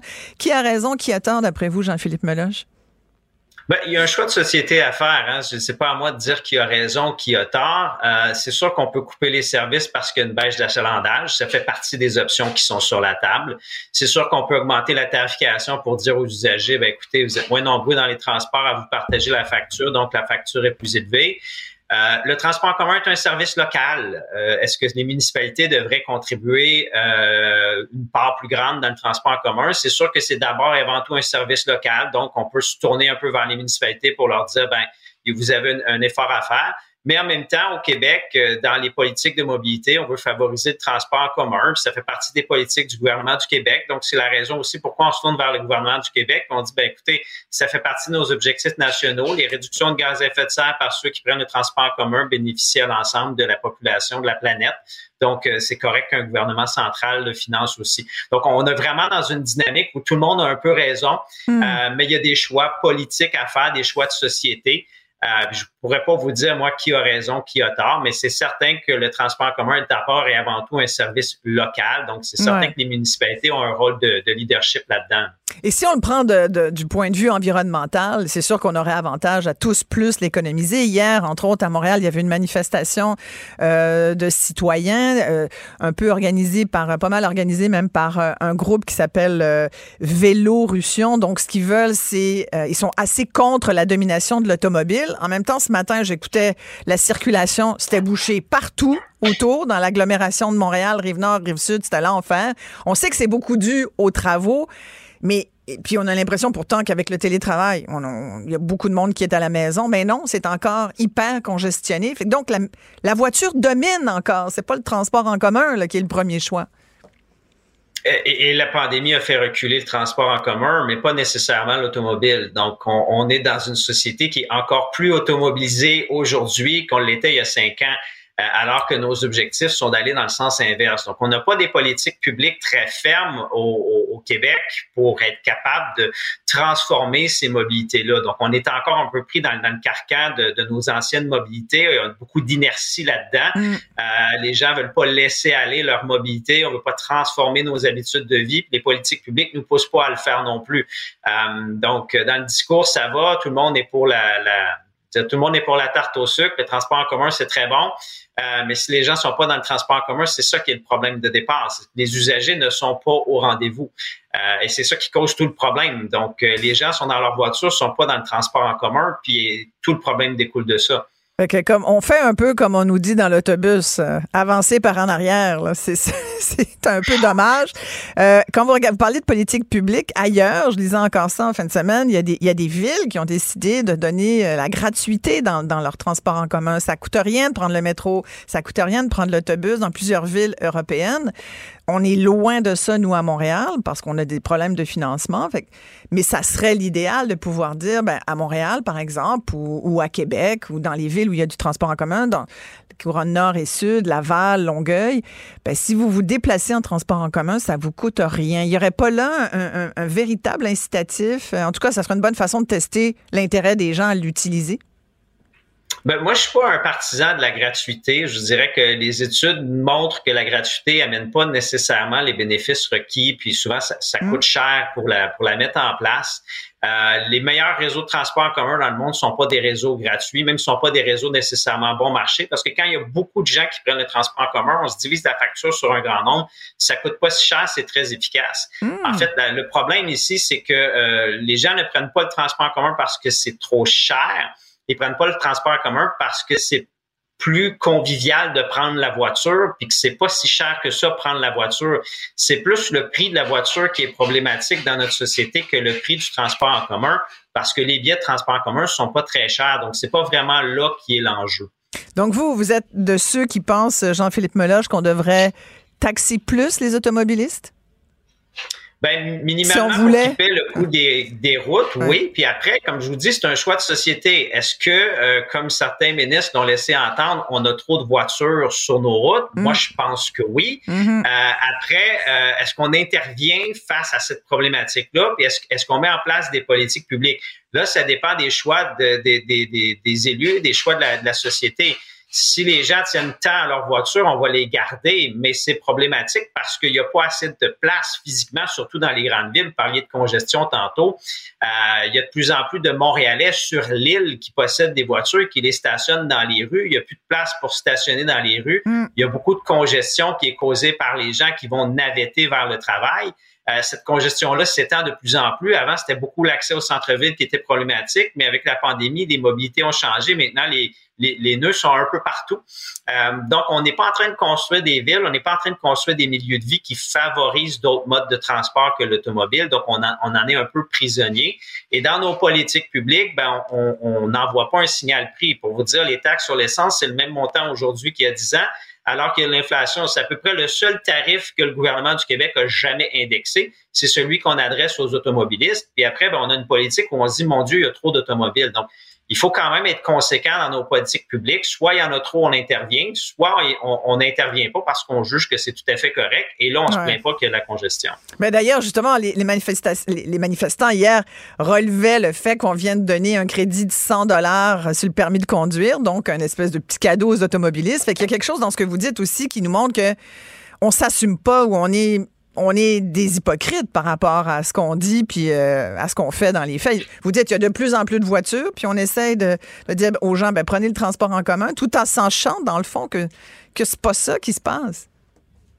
Je ne sais pas si on est hypocrite, mais une chose est certaine, c'est qu'on n'est pas conséquent. Euh, c'est-à-dire que quand on regarde les, documents de planification, puis on regarde les, les, mises en œuvre des politiques publiques, on voit qu'il y a une incohérence. Euh, le fameux permis de conduire, je pense pas qu'il y a une personne au Québec qui aurait refusé son permis de conduire s'il avait pas reçu de cadeau. Donc, en gros, c'est on a pris l'argent puis on l'a tout simplement balayé comme ça.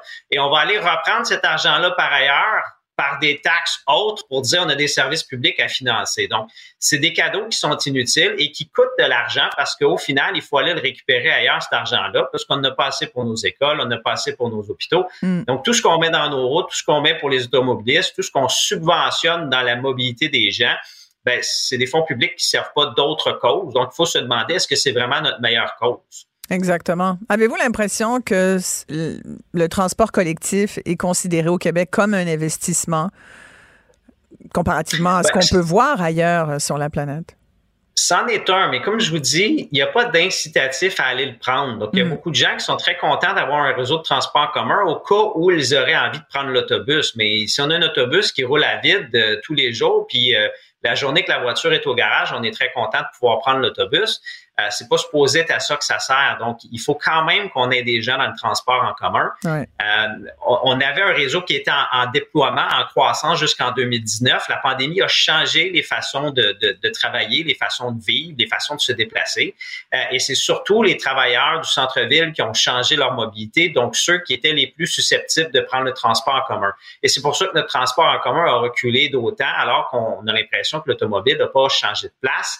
Euh, c'est que les mobilités par automobile, eux, n'ont pas été affectés de la même façon. Seulement les automobilistes qui allaient au centre-ville, mais n'étaient pas si nombreux que ça sur les routes, ces automobilistes-là. Eux sont plus là ou sont moins là, mais tous les autres sont encore là et, c'est ça qui est problématique. Le nombre d'automobiles continue à croître, hmm. euh, autant sur les routes que dans les stationnements. Euh, et toutes ces automobiles-là, ben, on veut les utiliser quand on les possède. Donc, on, a vraiment un enjeu de repenser notre façon de vivre, notre mobilité, là où on habite, là où on travaille, de manière à pouvoir faire plus de déplacements, soit en transport en commun ou même encore mieux, des déplacements à pied ou à vélo qui euh, qui coûtent rien en véhicule, qui sont bons pour la santé. Euh, donc, faire la promotion d'un ensemble de mobilité qui n'est pas nécessairement l'automobile. Voilà. Jean-Philippe je vous êtes vraiment très, très, très intéressant. Merci beaucoup d'avoir pris le temps de nous expliquer tout ça. Jean-Philippe Meloche est professeur titulaire en économie urbaine, finances publiques locales à l'Université de Montréal. Au plaisir. Et action! Même si elle a des talents de comédienne, Isabelle Maréchal ne fait jamais semblant. Coupé! Isabelle Maréchal. Je suis en compagnie d'Antoine Robitaille, animateur de l'émission Là-haut sur la colline. Euh, salut Antoine. Bonjour Isabelle. Alors, tu veux nous parler des négociations avec le secteur euh, public. Il y a beaucoup de choses là, qui, qui se sont passées euh, dans les dernières heures. Parle-nous un peu. Oui, vas-y. Bien, il y a un conciliateur qui a été nommé par le ministre du Travail, euh, Jean Boulet. Euh, et euh, là, je me pose la question, est-ce que c'est de l'espoir réel d'en arriver à, une, comment dire, à une, entente, de, dernière minute, ou est-ce que c'est une sorte de barou d'honneur de la part du gouvernement? Une tentative de sauver la face, tu veux dire, c'est ça? Oui, c'est hmm. ça. tu sais, dernière tentative, là, un peu désespérée pour euh, sauver la face. C'est quand même, c'était une demande du Front commun, donc euh, c'est un geste de bonne volonté de la part de la partie gouvernementale. Mais là, euh, là, je me pose la question, est-ce qu'ils peuvent vraiment, ils sont tellement loin les uns des autres. mais, mais, le geste, c'était quoi, Antoine? Explique-nous un peu, qu'est-ce qu'il a fait? ben, quand on nomme un conciliateur, ben, mhm. c'est une personne qui a, si tu veux, une un regard externe qui va peut-être pouvoir euh, permettre d'arriver euh, à une entente négociée avec les syndicats du Front commun. C'est ce que dit Jean Boulet dans son, euh, dans son tweet. je ne sais plus comment, on, appelle ça encore un tweet, un X, en tout cas, son message sur, sur les médias sociaux. Mm-hmm. Alors, on en est là. toute la fin de semaine, Sonia Lebel qui est présidente du Conseil du Trésor, elle a été très active sur les médias sociaux pour dire que fallait pas faire d'amalgame, fallait pas faire parler de l'argent qu'on donne aux, Kings. de Los Angeles et tout ça. il faut euh, surtout mettre l'accent sur le fait qu'il n'y a pas vraiment eu de contre-offre de la part du, euh, du, de la partie syndicale, des partis syndicales, parce qu'il y en a plusieurs. plusieurs. Il, y a, le Front commun, comme on sait, mais il y en a d'autres, comme la FAE, qui est un grand syndicat euh, d'enseignants, puis ils sont à part, eux. Donc, euh, un peu plus rigide, d'ailleurs, que la position du Front. Traditionnellement, tu te souviens, il y a dans mm. la, FAE la fameuse Alliance des professeurs de Montréal. tu es, sans doute beaucoup plus jeune que moi, mais tu dois te souvenir peut-être du fait que c'était toujours eux autres qui qui, qui, résistait à la fin quand il y avait des négociations. Mais ce qui est certain, c'est qu'on se dirige vers une première là, depuis 1983, une grève.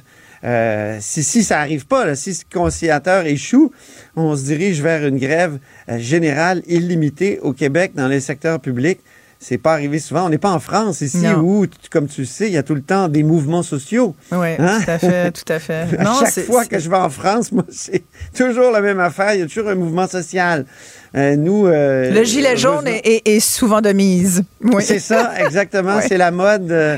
Mais là, en tout cas, il y, a, trois jours de grève. Là, ça, on n'y échappera pas. euh, très, très, très, très probablement. Donc, euh, du 21 au 23 novembre. là, ça, c'est demain, le 21. Et, euh, mais peut-être que ça va avoir. On espère du côté syndical que ça fera bouger le gouvernement. Mais il faut dire que le gouvernement a dit on a quand même bougé souvent quatre offres. sans contre-offre, vraiment. Là, les syndicats disent attention, on a bougé sur toutes sortes de petites choses. Euh, en tout cas, c'est- toujours difficile aussi, Isabelle, et frustrant pour les observateurs comme moi de ne de, de pas avoir De pas être- de pas avoir l'info. Ben non, c'est sûr. Hein? Oui, Et que c'est frustrant. Puis ça fait partie de cette pièce de théâtre-là des négociations du secteur public depuis des années. Puis ça se fait à porte close, puis les journalistes sont de l'autre bord de la porte, puis ils attendent que Ouais. chacun sorte avec son bon vouloir de ce qu'il va vouloir dire, puis, euh, puis nous, ben, on Pourtant, essaie. il y a ouais. de l'intérêt euh, public là-dedans. Complètement, euh, complètement. Éminemment. Tout à fait, puisque c'est les gens qui euh, payent ultimement. Voilà. Mm. Alors, Euh, euh, ben, écoute, on va, on va espérer que, que le médiateur euh, aura, pourra utiliser beaucoup de finesse parce que, comme Oui, tu mais dis... on l'appelle euh, le conciliateur. J'ai écrit médiateur dans mes notes, mais je me suis trompé. C'est vraiment conciliateur. Donc, la même il affaire, dans le fond. tu sais, ouais. Oui, je sais, je sais bien. Concilier, euh, c'est- comme quasiment réconcilier. Ça veut dire que tu t'entends Ouais. pas bien. Un médiateur va ça. essayer, essayer de faire valoir. Tu sais, le médiateur, euh, c'est intéressant la médiation d'ailleurs. Souvent, Oui. euh, ça se ramasse en cours pareil. ça veut pas dire que ça marche tout le temps, mais dans ce oui, cas-ci, dans les dernières années, pour éviter la judiciarisation, justement, on a beaucoup misé là-dessus. a- ça, ça- ça a créé quand même des bons effets, mais ça ne permet pas de Mais il faut que les deux veuillent négocier. le Exact. Il faut que les deux parties veuillent négocier de bonne foi. Là, on dirait que les syndicats sont tellement craqués qu'ils ils ont quasiment envie de faire la grève. C'est ça, sont- À grands frais pour leurs membres, malgré tout. Hein. Ça. puis avec des dommages sérieux pour euh, l'enseignement, l'éducation à nos, à nos enfants et Tout à, à nos fait, jeunes. tout à fait. Hein, Ça, c'est euh, après la pandémie qu'on a vécu. On, on s'en passerait. là. Il y a tellement eu d'heures perdues puis de. Mais il y a un véritable perdu. enjeu, là, par exemple, Antoine. Tu sais, quand tu vois là, que le tiers des classes, ce sont des, des enfants qui ont des enjeux importants. Moi, je comprends Ouais. les profs là, de dire depuis des années, hey, aidez-nous parce qu'on n'est pas formé pour ça. Quand tu es prof de français, prof de, prof de maths, t'es pas psychologue, t'es pas ergothérapeute, euh, t'es pas intervenant psychosocial non plus. là. Il y a Ouais. tout ça. hein. On a beaucoup coupé toutes ces aides-là dans les écoles publiques au cours des dernières années. Puis on, on- on mêle les, les- les élèves euh, qui ont des profils très oui, différents. complètement, ça, ouais. complètement. Tu sais, on fait des on fait des grandes réformes sur l'éducation, mais on a des spécialistes qui depuis 20 ans nous disent quoi faire, puis on les écoute pas. Fait qu'à un moment donné, moi je me mets à la place des enseignants. Ben, des fois, ils ont trop écouté, écouté, par contre. Là, je, je trouve que les pédagogues ont eu beaucoup c'est vrai, mais ça commence à faire long. Ouais, ouais. Oui, ça commence à faire. Ça hein, commence à faire ça- longtemps. Là. Mais, ouais. mais euh, euh, cette réforme des compétences a eu énormément de- d'effets négatifs. Puis moi, mes enfants en, en ont été les, Ben, oui. les cobayes. là. Mhm. Les premières années de cette fameuse réforme, là, où euh, il n'y avait plus vraiment d'objectif, euh, c'était que de transmettre des compétences. Pas transmettre, justement. Ah, ouais. On ne transmet pas des compétences, on, on veut que ça se développe comme par magie chez, chez Mm. l'élève. Ben, tout à là, fait. euh, Euh, parlons, écoute, quand- parlons des alouettes. Oui. Et de Qui ont l'Alouette en colère. qui tu ont connais remporté- cette grande chanson de, Oui. de Félix Leclerc? Ben oui. L'Alouette en colère. Et, et c'est une amie, Myriam Darcy, qui a mis ça sur Facebook tout à l'heure avec le fameux discours euh, de Marc-Antoine de quoi. On peut on peut peut-être en écouter un extrait. Ben oui, certainement, extrait, certainement, hein? il était craqué.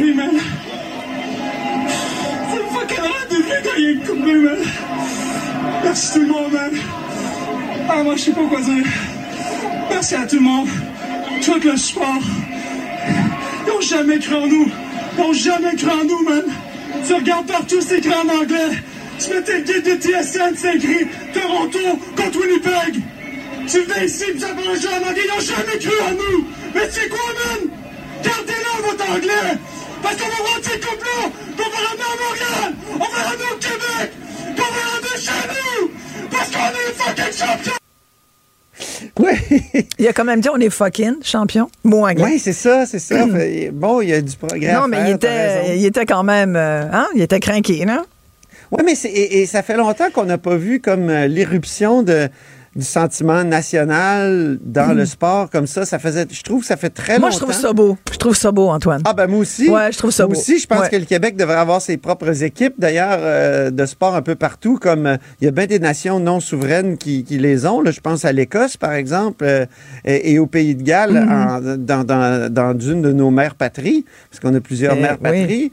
Je- donc, c'est ça. Et, et pourquoi? Parce que ça, ça, c'est déterminant quand même, c'est cette idée qu'on fait partie de- d'une même nation puis qu'on veut gagner. Et ça a bien fonctionné. Puis là, je voyais aussi que l'entraîneur étant américain, ben lui, a plus, une plus grande ouverture que peut-être certains Canadiens anglais à la culture québécoise. Puis il fait travailler, il fait apprendre même les numéros des, euh, des chandails aux joueurs en français. Euh, et et- et c'est vu comme une façon de souder l'équipe. En tout cas, ça a bien fonctionné parce que c'est vraiment surprenant de voir cette victoire-là. Moi, j'ai écouté une bonne partie du match hier. J'étais. Es-tu un fan de football? Tu aimes-tu ça? Ah oui, moi Ouais? j'aime beaucoup le football, effectivement. Je suis pas un spécialiste, là. Euh, tu sais, euh, notre patron euh, euh, gagné, euh, Jean-Nicolas, euh, m'en apprendrait beaucoup là, dans- avec ses podcasts. Mais, euh, mais j'aime beaucoup ça, regarder surtout les matchs euh, ultimes comme ceux-là. là. Oui, oui, oui. Tout à fait. Mais je pense qu'il y avait. Écoute, Parce en entendant Marc. C'est jamais fini. Là. Ouais. Il reste 11 secondes, puis il peut arriver quelque chose. C'est Ouais. formidable. Tout à fait. Euh, mais euh, Marc-Antoine euh, de quoi dans son dans son élan nationaliste sportif, je me disais, tu sais, j'entendais un peu la voix du propriétaire, nouveau propriétaire des Alouettes derrière, Pierre-Carl Ben. J'en- J'entendais ça, je me suis dit, Pierre-Carl a dû aller leur faire un, un pep talk, comme on dit en français, pour leur, les Un craquer. discours de motivation, Isabelle. Complètement. Attention. Discours de Attention. motivation nationaliste. Ouais. C'est tout- ben oui, En tout à français, fait. s'il vous plaît. Un discours de motivation, c'est très bien. Merci euh, de me reprendre, M. Mais, mais, Robitaille. mais, mais dis-toi une affaire, Isabelle, même les mononcles 101 comme moi, on- parfois on en échappe. Oh non, mais Parfois, écoute, ça fait partie échappe. de la beauté de notre, euh, de notre langue québécoise. Moi, je Et me de- permets quelques Et anglicismes. de, et de notre situation nord-américaine. Voilà, et on n'est pas des de Français, la domination totale de l'anglais. Ouais. Dans ce, dans mais le je monde trouvais qu'il y avait là-dedans comme une espèce de. je- J'entendais, tu vois, j'entendais la voix de PKP derrière Oui. un peu. Puis Ben tu sais, Pierre-Carl Pellado, il y a, il y a eu euh, la série euh, Québec-Montréal pendant Oui. un temps à la Mhm, télé. mhm. Il y a cette volonté de ramener les Nordiques aussi parce que, et pour s'en convaincre, il, faut revo- voir euh, ou revoir le documentaire de Régent Tremblay euh, à vrai, un formidable documentaire sur l'histoire des Nordiques, Ouais, qui nous fait comprendre à quel point ça a fait bouger même. euh, le- le- ça, comment dire, ça coïncidait aussi avec une, une montée du nationalisme au Québec. C'était l'expression sportive dans le sport professionnel de ça. Et donc, il y a cette volonté chez Pierre-Carl Pellado de, de ramener ça parce Ouais. que c'est aussi. Euh, ça crée aussi, c'est pas juste euh, Ouais, la ça- remorque d'un phénomène, fait, ça crée ce phénomène. Mais, jusqu'à, mais ça, c'est, correct, mais jusqu'à quel point le gouvernement du Québec doit investir de l'argent public là-dedans? Ah, ben là, entre autres pour deux matchs des point. Kings et tout. Ça Ben fait. oui. Écoute, je- connais personne au Québec, j'ai, j'ai lu personne, là, à part ceux qui sont d'accord avec ça au gouvernement, c'est-à-dire François Legault, Éric Girard. Mais même au sein de la CAQ, il y a des gens qui sont pas d'accord, qui veulent qu'on leur explique. Mais sinon, dans la population, je n'ai croisé personne qui était d'accord avec ça dans le contexte actuel. C'est important Absolument. le contexte, mais le contexte actuel ne nous permet pas cette largesse. Écoute, on n'a pas eu le temps de parler de la lettre de, de mandat de la Caisse de dépôt pour, euh, pour Ben, le projet. Québec, mais bon, 30, 10 secondes là-dessus. on l'a eu, c'est incroyable. Ça a tellement été improvisé que ça avait été arrangé au téléphone Mhm. avant. Puis là, on découvre qu'il y a euh, le mot fluidité interrive. Voilà. Dans- et ça, ça veut dire fluidité. C'est un mot automobiliste, c'est pas un Oui. mot de transport en commun. Donc euh, voilà, euh, j'ai l'impression que la CDPQ Infra, qui a même pas été capable de, de livrer un projet crédible pour le REM de l'Est, là va être obligé de trouver en six mois. Hmm. euh, ah, c'est sûr. Puis tu sais, quand t'es fluide, Antoine, ça veut pas dire que t'es clair. Non. Quand c'est fluide, c'est pas toujours clair. C'est mieux d'être fluent. Voilà. hey, merci, À Antoine. Robitaille. Salut. Ce segment est aussi disponible en vidéo sur l'application Cube ou le site cube.ca. Isabelle Maréchal. Avec son cœur de justicière, elle parle d'inégalité sans crainte. Je suis en compagnie de Richard Béliveau, docteur en biochimie, chroniqueur au Journal de Montréal. Bonjour Richard. Bonjour. Un sujet passionnant et, une question euh, que, beaucoup de gens se posent. Est-ce que faire de l'exercice, finalement, ça peut euh, m'aider à prévenir les risques de cancer? On sait qu'il y a énormément de gens qui... Euh, on parle quoi? C'est une personne sur deux, dit-on, au Canada, là, qui serait à risque de développer un cancer. Mm-hmm. C'est énormément de gens. Donc, quand on a peut-être une solution comme l'exercice pour essayer de renverser un peu la vapeur, ça peut créer de l'espoir. Oui, les, les données vont dans ce sens-là. Euh, il y a une belle étude qui vient d'être publiée avec un, une, maladie qui s'appelle, un ensemble de maladies qui s'appelle le syndrome de Lynch c'est une prédisposition héréditaire à développer des cancers, euh, augmentation du risque de, cancer du côlon, de l'endomètre, du cerveau, de l'estomac, du pancréas, et ainsi de suite. Les gens qui ont euh, ces, des mutations dans ces gènes-là, les gènes de réparation de l'ADN, ont un risque de cancer plus élevé et ça, c'est largement documenté dans toutes sortes d'études. Et là, il y a un, groupe de recherche qui vient de prendre des gens qui avaient un syndrome de Lynch. Mhm. et euh, ils ont divisé en deux groupes et un, groupe, ils leur ont fait faire simplement du vélo stationnaire pendant un an.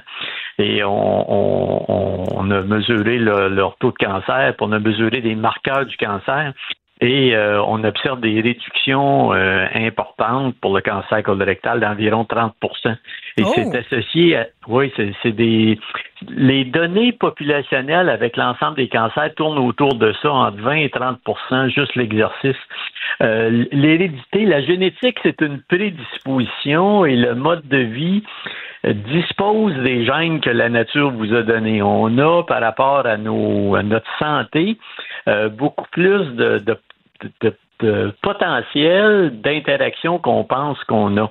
Euh, la génétique, l'hérédité, c'est ce que vos, les parents, vos parents vous ont légué, mais l'épigénétique, c'est ce que vous faites de vos gènes. C'est la mm. façon que vous utilisez vos gènes. Et ça, la façon de jouer sur votre épigénétique, c'est par l'exercice, c'est par l'alimentation, c'est par le sommeil, c'est par votre poids, c'est qui joue sur la fréquence à laquelle certains gènes vont s'exprimer ou ne s'exprimeront pas. Et quand les chercheurs ont regardé ce groupe de patients-là, ben, ils ont noté deux choses. Ils ont noté que les patients qui avaient fait de l'exercice sur vélo euh, avait une diminution importante euh, d'une molécule pro-inflammatoire qu'on appelle la prostaglandine E2. Et ça, c'est euh, un marqueur important du développement du cancer colorectal. Donc, on a un marqueur biochimique moléculaire qui reflète le fait que ces patients-là ont moins fait de cancer. Et on a également des marqueurs cellulaires. Lorsqu'on a fait des prises de sang chez ces patients-là, on a observé que le taux de cellules euh, sanguines qu'on appelle les tueuses naturelles, euh, c'est une classe de, de, cellules qui est associée à l'élimination des cellules cancéreuses, était plus élevé chez les patients qui avaient fait de l'exercice que chez les patients qui avaient été sédentaires. Donc, c'est une preuve euh, euh, Donc, on ne devrait pas se poser la question alors. non, il n'y a pas d'ambiguïté. On devrait faire tous de l'exercice, c'est ça que ça dit. Ouais. Exact, exact. L'exercice est, est, vraiment important. On est, mm. euh, on, on a évolué pour être très actif. On estime que nos ancêtres, les hommes des cavernes, marchaient 15 à 20 kilomètres par jour et tout d'un coup, euh, au, milieu du 20e siècle, on est devenu sédentaire tout d'un coup. Euh, à, à, combiné à cela l'explosion de l'alimentation industrielle très riche en calories, très pauvre en nutriments, ce qui fait qu'on a un débalancement profond dans notre façon dont nos gènes ont été sélectionnés dans l'évolution. Le corps humain est fait pour être actif, très actif. Faites le plus de sport que vous pouvez faire. Faites, faites, faites, N'importe quoi, n'importe, n'importe quel type de sport, Richard. La marche 15 minutes par jour, c'est mieux que rien, c'est ça? C'est ça. Si le maximum que vous pouvez faire à cause de votre condition, à cause de votre santé, à cause de, vos moyens, c'est de la marche, ben faites de la marche. Si vous pouvez faire d'autres choses, faites d'autres choses. Faites ce que vous pouvez faire de plus actif, de plus intense. Faites-les le plus régulièrement possible et dites-vous que euh, les données là sont sont, sont irréfutables là-dessus. Euh, ce n'est pas que pour le cardiovasculaire, ce n'est pas que pour la réduction des maladies cardiovasculaires. Euh, l'exercice a un impact majeur sur votre réduction du risque de développer des cancers dans votre vie. Ça a également un impact majeur sur votre risque de déclin cognitif, sur votre risque de diabète de type 2, sur le, votre risque de développer des maladies euh, chroniques euh, euh, qui vont avoir un impact majeur sur la réduction de votre qualité de vie. Soyez actifs. Mettez ça comme on approche de, de décembre, fin décembre, là, pour euh, ouais, résolutions de début d'année. Ben oui, mais c'est toujours celle qui tombe avant la Saint-Valentin, ça. c'est toute belle, mais les, les, données sont très, les données sont très belles, Isabelle, là-dessus. C'est toujours, c'est de plus en plus beau. Là. On, le voit de plus en plus, même avec une très très mauvaise prédisposition euh, héréditaire comme le syndrome de Lynch. On voit l'impact de, l'exercice. Alors, pour quelqu'un qui n'a pas d'aussi mauvaise prédisposition, on, estime que l'impact de l'activité physique est encore plus important. C'est fabuleux d'une certaine façon quand vous, euh, vous dites, euh, Richard, nous sommes ce que nous faisons de nos gènes par notre mode de vie, ben au moins c'est pas une fatalité. On est, on sait qu'on pourrait être en mesure, si on le veut là, faut se lever puis il faut mettre ses, ses espadrilles puis sortir dehors puis bouger. Mais si on veut, on peut avoir un impact important sur notre santé puis prévenir les, les ce qui nous attend. C'est quand même assez important de le savoir. Oui, moi je pense que c'est comme ça qu'il faut le voir.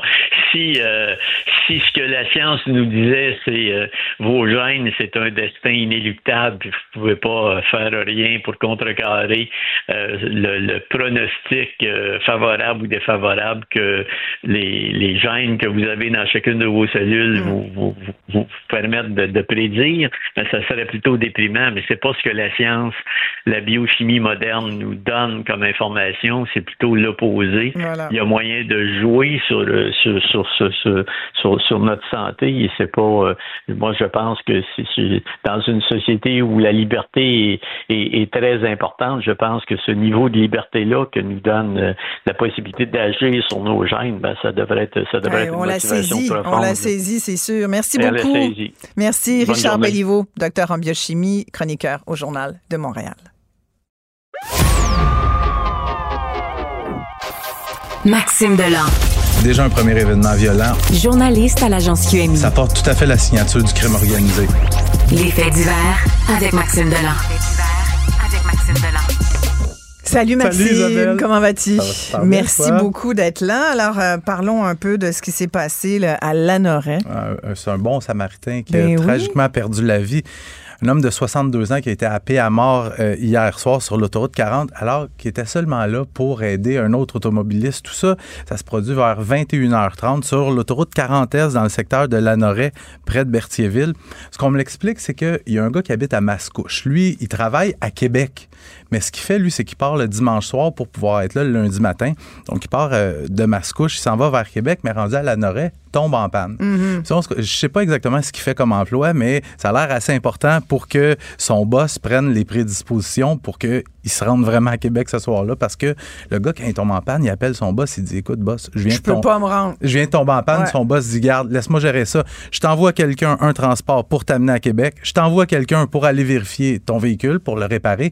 Puis je t'envoie aussi un véhicule escorte, un, un véhicule pour, euh, avec euh, un panneau de ah. signalisation, la mm-hmm. grosse flèche lumineuse pour faire ça en sécurité. Donc, euh, il y a le transporteur qui arrive. Donc, le gars, lui, prend la route pour Québec. Et euh, l'autre personne qui vient pour vérifier le problème sur le véhicule, il est dans l'agotement, est en train de vérifier euh, ce qui se passe avec la voiture.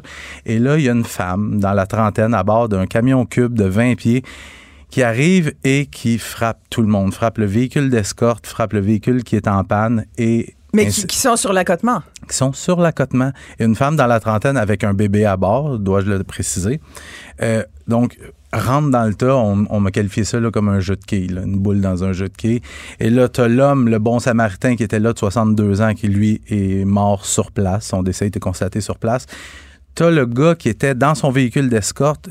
Mais ce qu'on me dit, c'est que s'il était dans le véhicule, c'est sûr, sûr, sûr qu'il mourrait.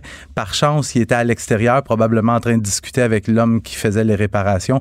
Lui a subi de graves blessures. On parle d'un état critique, mais stable. Devrait s'en sortir. Et là, la police, ce qu'on ce qu'on pense, c'est que la distraction pourrait être en cause. Toujours? Non, c'est ça. Mm. Sauf que ce que la femme raconte aux policiers, c'est qu'elle se serait retournée pour parler à son enfant. Les policiers m'ont dit, eux, ils aimeraient ça, ils vont analyser le téléphone de madame. Si tu vois ce que je veux ah. dire. Euh, ah, mais c'est épouvantable, ça. mais lâchez votre cellulaire. ah, mais ça, écoute, c'est une plaie, Maxime? C'est une plaie. Il y a des opérations. Ça n'a pas de bon sens, maman. Pas, moi, pas là-dessus, parce que va prendre tout ton temps. Mais, mais ça n'a pas de bon sens. Suis une voiture sur l'autoroute, puis des ah. fois, tu les vois dévier, ils s'en vont dans voie droit dans l'accotement, puis tu passes à côté, puis tu vois, tu un petit. Euh, un petit, euh, une écoute, lumière qui le réclame. même pas. J'en vois, là, ça se gêne même pas. Ouais, Si t'es pas un policier, ils, vont même pas faire semblant de cacher leur cellulaire. C'est que t'as aussi. Ils ont, les, les, peines sont plus sévères. Maintenant, je pense que c'est 5 points de démérite et. Euh, 900 euh, quelques piastres, c'est prendre ton euh, auto, non? C'est 500 dollars d'amende. Mettez ça plus haut encore. Mettez ça plus haut encore. Sinon, euh, ou tu remorques le véhicule automatiquement ou tu suspends le permis. Il faut, faut des mesures plus, plus coercitives. Un peu. Ah, tout à fait, tout à fait. Euh, un autre grave incident, celui-là, écoute, un, autre accident euh, assez incroyable et, très touchant aussi. Qui implique une ambulance en Estrie. Euh, ça survient hier, en tout début de soirée, sur l'autoroute 10, dans le secteur de Eastman, c'est tout près de Magog. Il y a une mm. ambulance qui roule en direction de Sherbrooke pour un transfert inter-établissement. Donc, ce qu'on me dit, c'est qu'on transporte une femme qui est très, très, très enceinte. Je sais pas exactement pourquoi on, la transporte. Il y a peut-être des complications avec la grossesse. Donc, dans l'ambulance, il y a quatre personnes. Deux ambulancières assises à l'avant et à l'arrière, dans la cabine, on a la femme qui est enceinte et une infirmière. Puis, ce qu'on m'explique, c'est que dans le secteur d'Eastman, ça les gens, les gens qui habitent dans ce secteur-là sont au courant. Il y a comme un microclimat sur une certaine portion de l'autoroute. Il y a des fois, un kilomètre avant, tout est beau. Puis dans Mais cette parce que la côte aussi. Oui, puis dans cette portion-là, là, des fois, c'est la fin du monde. Il neige plus. C'est un peu ce qui est arrivé hier. L'ambulance a roulé sur une plaque de glace. Euh, L'ambulancière a perdu le contrôle, s'est retrouvée, a fait une sortie de route on a happé une paroi rocheuse et l'ambulance a terminé sa course sur le toit dans le fossé. Les deux ambulancières qui sont assises à l'avant sont malgré tout chanceuses dans les circonstances, ont déjà obtenu leur congé d'hôpital malgré de graves blessures. La femme qui est enceinte a subi quand même des blessures très importantes. Son bébé? Elle devrait s'en sortir tout comme son bébé. Malheureusement, il y a l'infirmière. Euh, les pronostics sont vraiment moins bons. Sa vie ne tiendrait qu'à un fil. Ah, parce qu'il semble-t-il qu'elle n'était pas attachée parce qu'elle ben était à côté de la maman. Là. Exactement. On t'a pas dit si le transport médical avait été nécessaire parce qu'il n'y avait pas assez de personnel médical d'un endroit. J'ai pas, j'ai pas cette information-là, mais c'était une conduite d'urgence. Mais les ambulances, ça peut pas rouler bien, bien plus vite que 130 km/h, mais quand même, c'est euh, ah. roulant en urgence. Donc, gyrophare, sirène en fonction. Malheureuse histoire faire attention sur. Euh, ça nous rappelle à quel point il faut faire attention mm-hmm. sur nos routes, là, tous. Euh, parle-moi donc de cette peine de prison pour un pédophile américain. Gigantesque peine de prison tu sais, je veux en parler parce qu'on critique les, souvent les Américains à tort ou à raison pour leurs valeurs, leur façon de faire. Mais quand il est question de pédophilie, la justice américaine s'arrange pour que ça ne se reproduise ben, Dans ce cas-ci, je pense que le gars va être mort euh, avant longtemps. 707 ans. Ils viennent de condamner, c'est ça, un pédophile de la Californie. 707 ans de prison. Matthew Antonio Zakerzowski, 34 ans, lui qui s'annonçait sur le web comme étant un gardien d'enfants, a agressé sexuellement 17 garçons âgés entre 2 et 14 ans entre 2014 et 2019. on peut trouver que 707 ans de prison, c'est mérité. Il y en a assurément d'autres qui vont dire que c'est exagéré, mais quand il est question de pédophilie, j'ai écrit, je peux pas te dire le nombre de textes que j'ai écrits sur des agresseurs sexuels d'enfants hmm. récidivistes hmm. qui ont, fait une peine de prison puis qui se retournent en liberté et qui repasse à l'acte. D'ailleurs, pas plus tard que le mois passé, euh, Mathieu Parenteau-Vallée, lui, c'est un réalisateur de Sorel Tracy, est condamné en 2020 à 23 mois de détention. Il a agressé sexuellement une petite fille de 9 ans qui dormait avec son pyjama de la Reine des Neiges sur le divan. Il l'a agressé sexuellement. Condamné à 23 mois de prison et à une période de probation. Euh, le soir de l'Halloween, il été arrêté à nouveau. Il était dans les rues, il était déguisé dans les rues de la prairie pour s'approcher des enfants. Ah non, mais non, non, mais nous, mais ça n'a juste pas de bon sens. Et je lisais un article de la presse. Mais c'est parce que tu sais qu'à 700 ans, le gars oui, va, mort déjà. Mais ça montre qu'il a tellement agressé de jeunes que c'est 17 fois les peines. Euh, Puis ce qu'on sait, c'est qu'il qu'il recommencera plus. Mais je lisais un article de la presse euh, hier sur le pédophile multirécidiviste Michael Allen Duncan. C'est un mm-hmm. Montréalais de 64 ans qui est un des pires agresseurs d'enfants au pays. Ses premiers crimes sexuels à l'égard des enfants début des années 90, au cours des années 90. Michael Allen Duncan a ensuite été condamné à 36 mois d'emprisonnement en 2009 en Ontario pour incitation à des contacts sexuels sur des enfants. Deux années plus tard, au Québec, il est condamné à 7 ans de prison pour agression sexuelle sur quatre fillettes. Il sort de prison en 2016 et se met immédiatement à accumuler du matériel pornographique juvénile sur son ordinateur. Et il invite une petite fille de 11 ans à regarder ça avec lui. Puis à un certain moment, il demande si la petite fille, vois-tu, vois-tu la bosse que j'ai dans les pantalons? Tu oh my God, arrête! Ah, il est arrêté encore, condamné en 2020 à 5 ans et demi de prison, déclaré délinquant dangereux. Il sort de prison en novembre 2022. Et là, il vient après, après combien de temps? Euh, il a, fait, son, il a fait cinq ans et demi, donc euh, libéraux deux tiers de sa peine. Au bout d'un an et demi, mettons. deux. Compte tenu de la détention préventive. Il sort de prison en C'est ça qu'il n'y a pas de bon sens non plus. Mais, mais, mais attends un peu. Là, on, arrive, il sort de prison en novembre 2022 et là, il vient d'être accusé parce que harcèlement criminel sur trois personnes, action indécente en public et il a aussi suivi une petite fille de 9 ans dans son sac à dos. Il y avait de la vaseline puis des bonbons. Que on peut dire des, Américains, vous êtes fous avec votre 700 ans de prison. Mais ici, c'est hmm. qu'on a des voleurs d'enfance à qui on donne une deuxième, puis une troisième, puis une quatrième, puis une cinquième chance. Pourquoi? Mais c'est là, c'est là, c'est là que j'ai pas de réponse à te donner. Parce qu'ils ont des droits et des libertés? Ben parce parce qu'on croit ici euh, à la réhabilitation. Puis, tu sais, pour ce qui est des... mais la réhabilitation, Maxime, tu as raison. Puis c'est correct, on peut, tu, peux avoir droit à une deuxième chance. Moi, en ce qui concerne la pédophilie, j'ai comme plus d'écoute. Ça me rend folle. Mm-hmm. Mais deux, deux chances, ça va. Trois, quatre, cinq. C'est parce, qu'à parce que la, deuxième, ben même la première. Comment on dit à nos enfants? À chaque chance, tu as volé une enfance, une autre là, une autre là. C'est des enfants qui, qui, demeurent marqués parce qu'ils ont vécu pour le restant de leur jour. Tout à fait. Voilà. Merci beaucoup, Maxime Delan. Salut. Isabelle Maréchal. Aussi pertinente que touchante.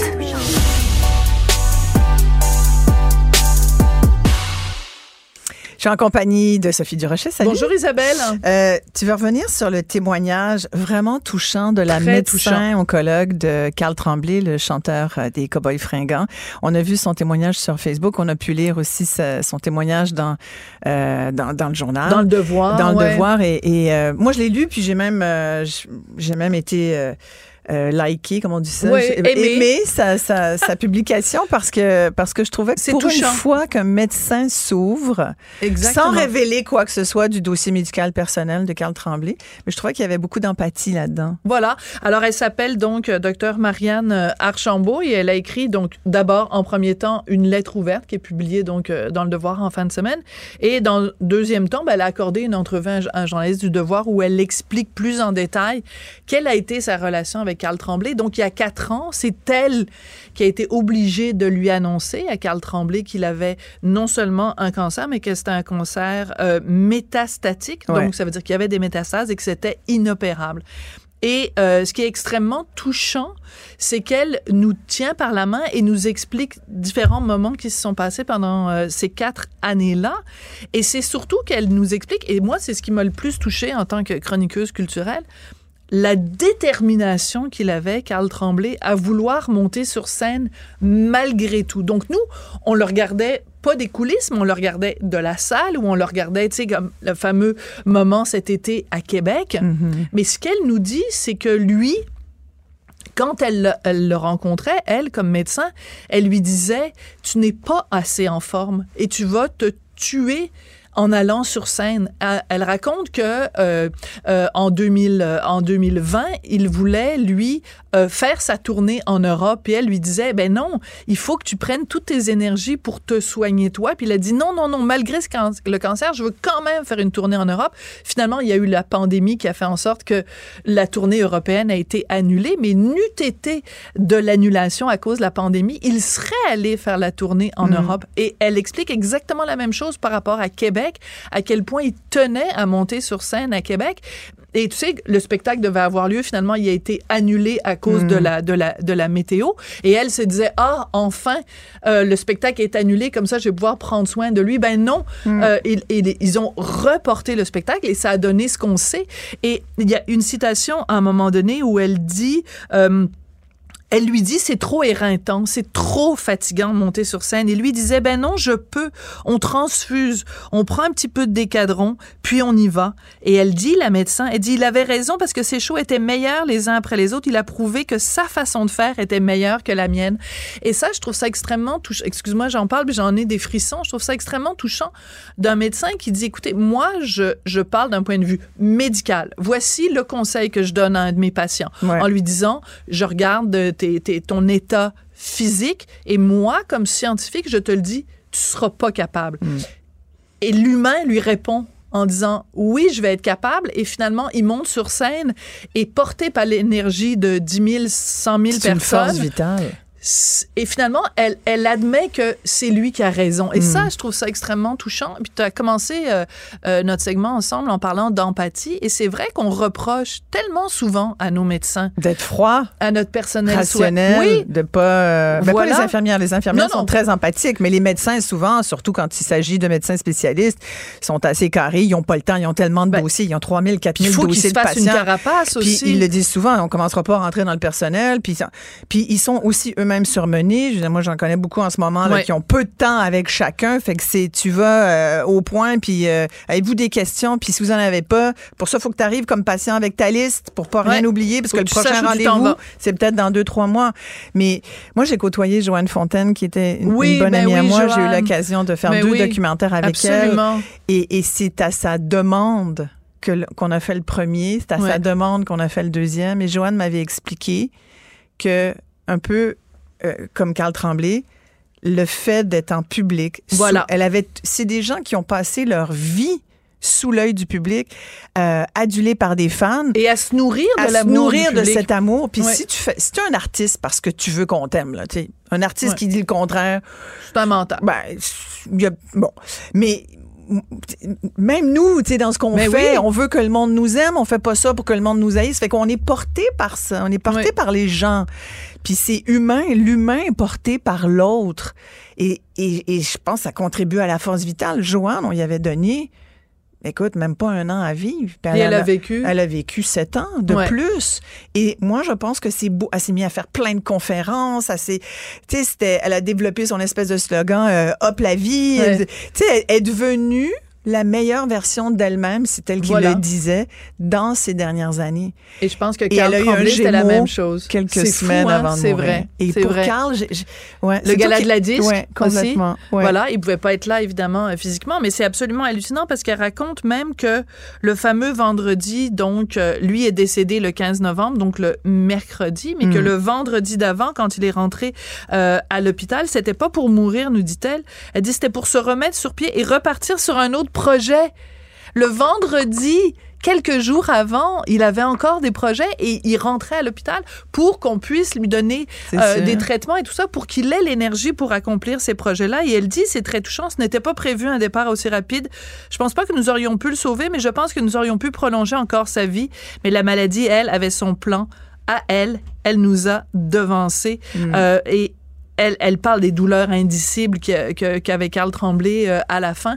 Je trouve que c'est un témoignage important. Puis tu me racontais, tu me, tu me rappelais qu'il y a des gens qui ont qui ont pas aimé cette sortie euh, de la docteure Archambault parce qu'ils mm. trouvaient que bon, elle, donnait trop d'informations sur un cas privé, mais mais qui ben, nous dit que mais il y, en a pas, il y a rien que de il y a pas de révélation médical. Et voilà, et qui nous dit que ce n'est pas justement ce qu'aurait souhaité euh, Carl Tremblay, peut-être même qu'il lui a demandé, on ne le sait pas. Mais en tout cas, c'est Euh, avec l'accord de la famille. c'est avec l'accord de la famille, Ouais. absolument, parce que même moi, la raison pour laquelle j'ai su que cette lettre-là existait, c'est parce que je pense que c'est Marie-Annick Lépine elle-même, en tout cas sur la page des Cowboys, Oui, qui qu'ils ont fait un lien. Tout à fait. Alors, je veux dire, si ça choquait la famille, puis il il y a juste eux pour être choqués aujourd'hui, alors si des gens autres que la famille sont choqués par ça, ben tant pis pour vous, j'aimerais dire, parce que la famille elle-même, Eh, ça leur a fait du bien aussi, Ouais. cette- ce tu témoignage-là.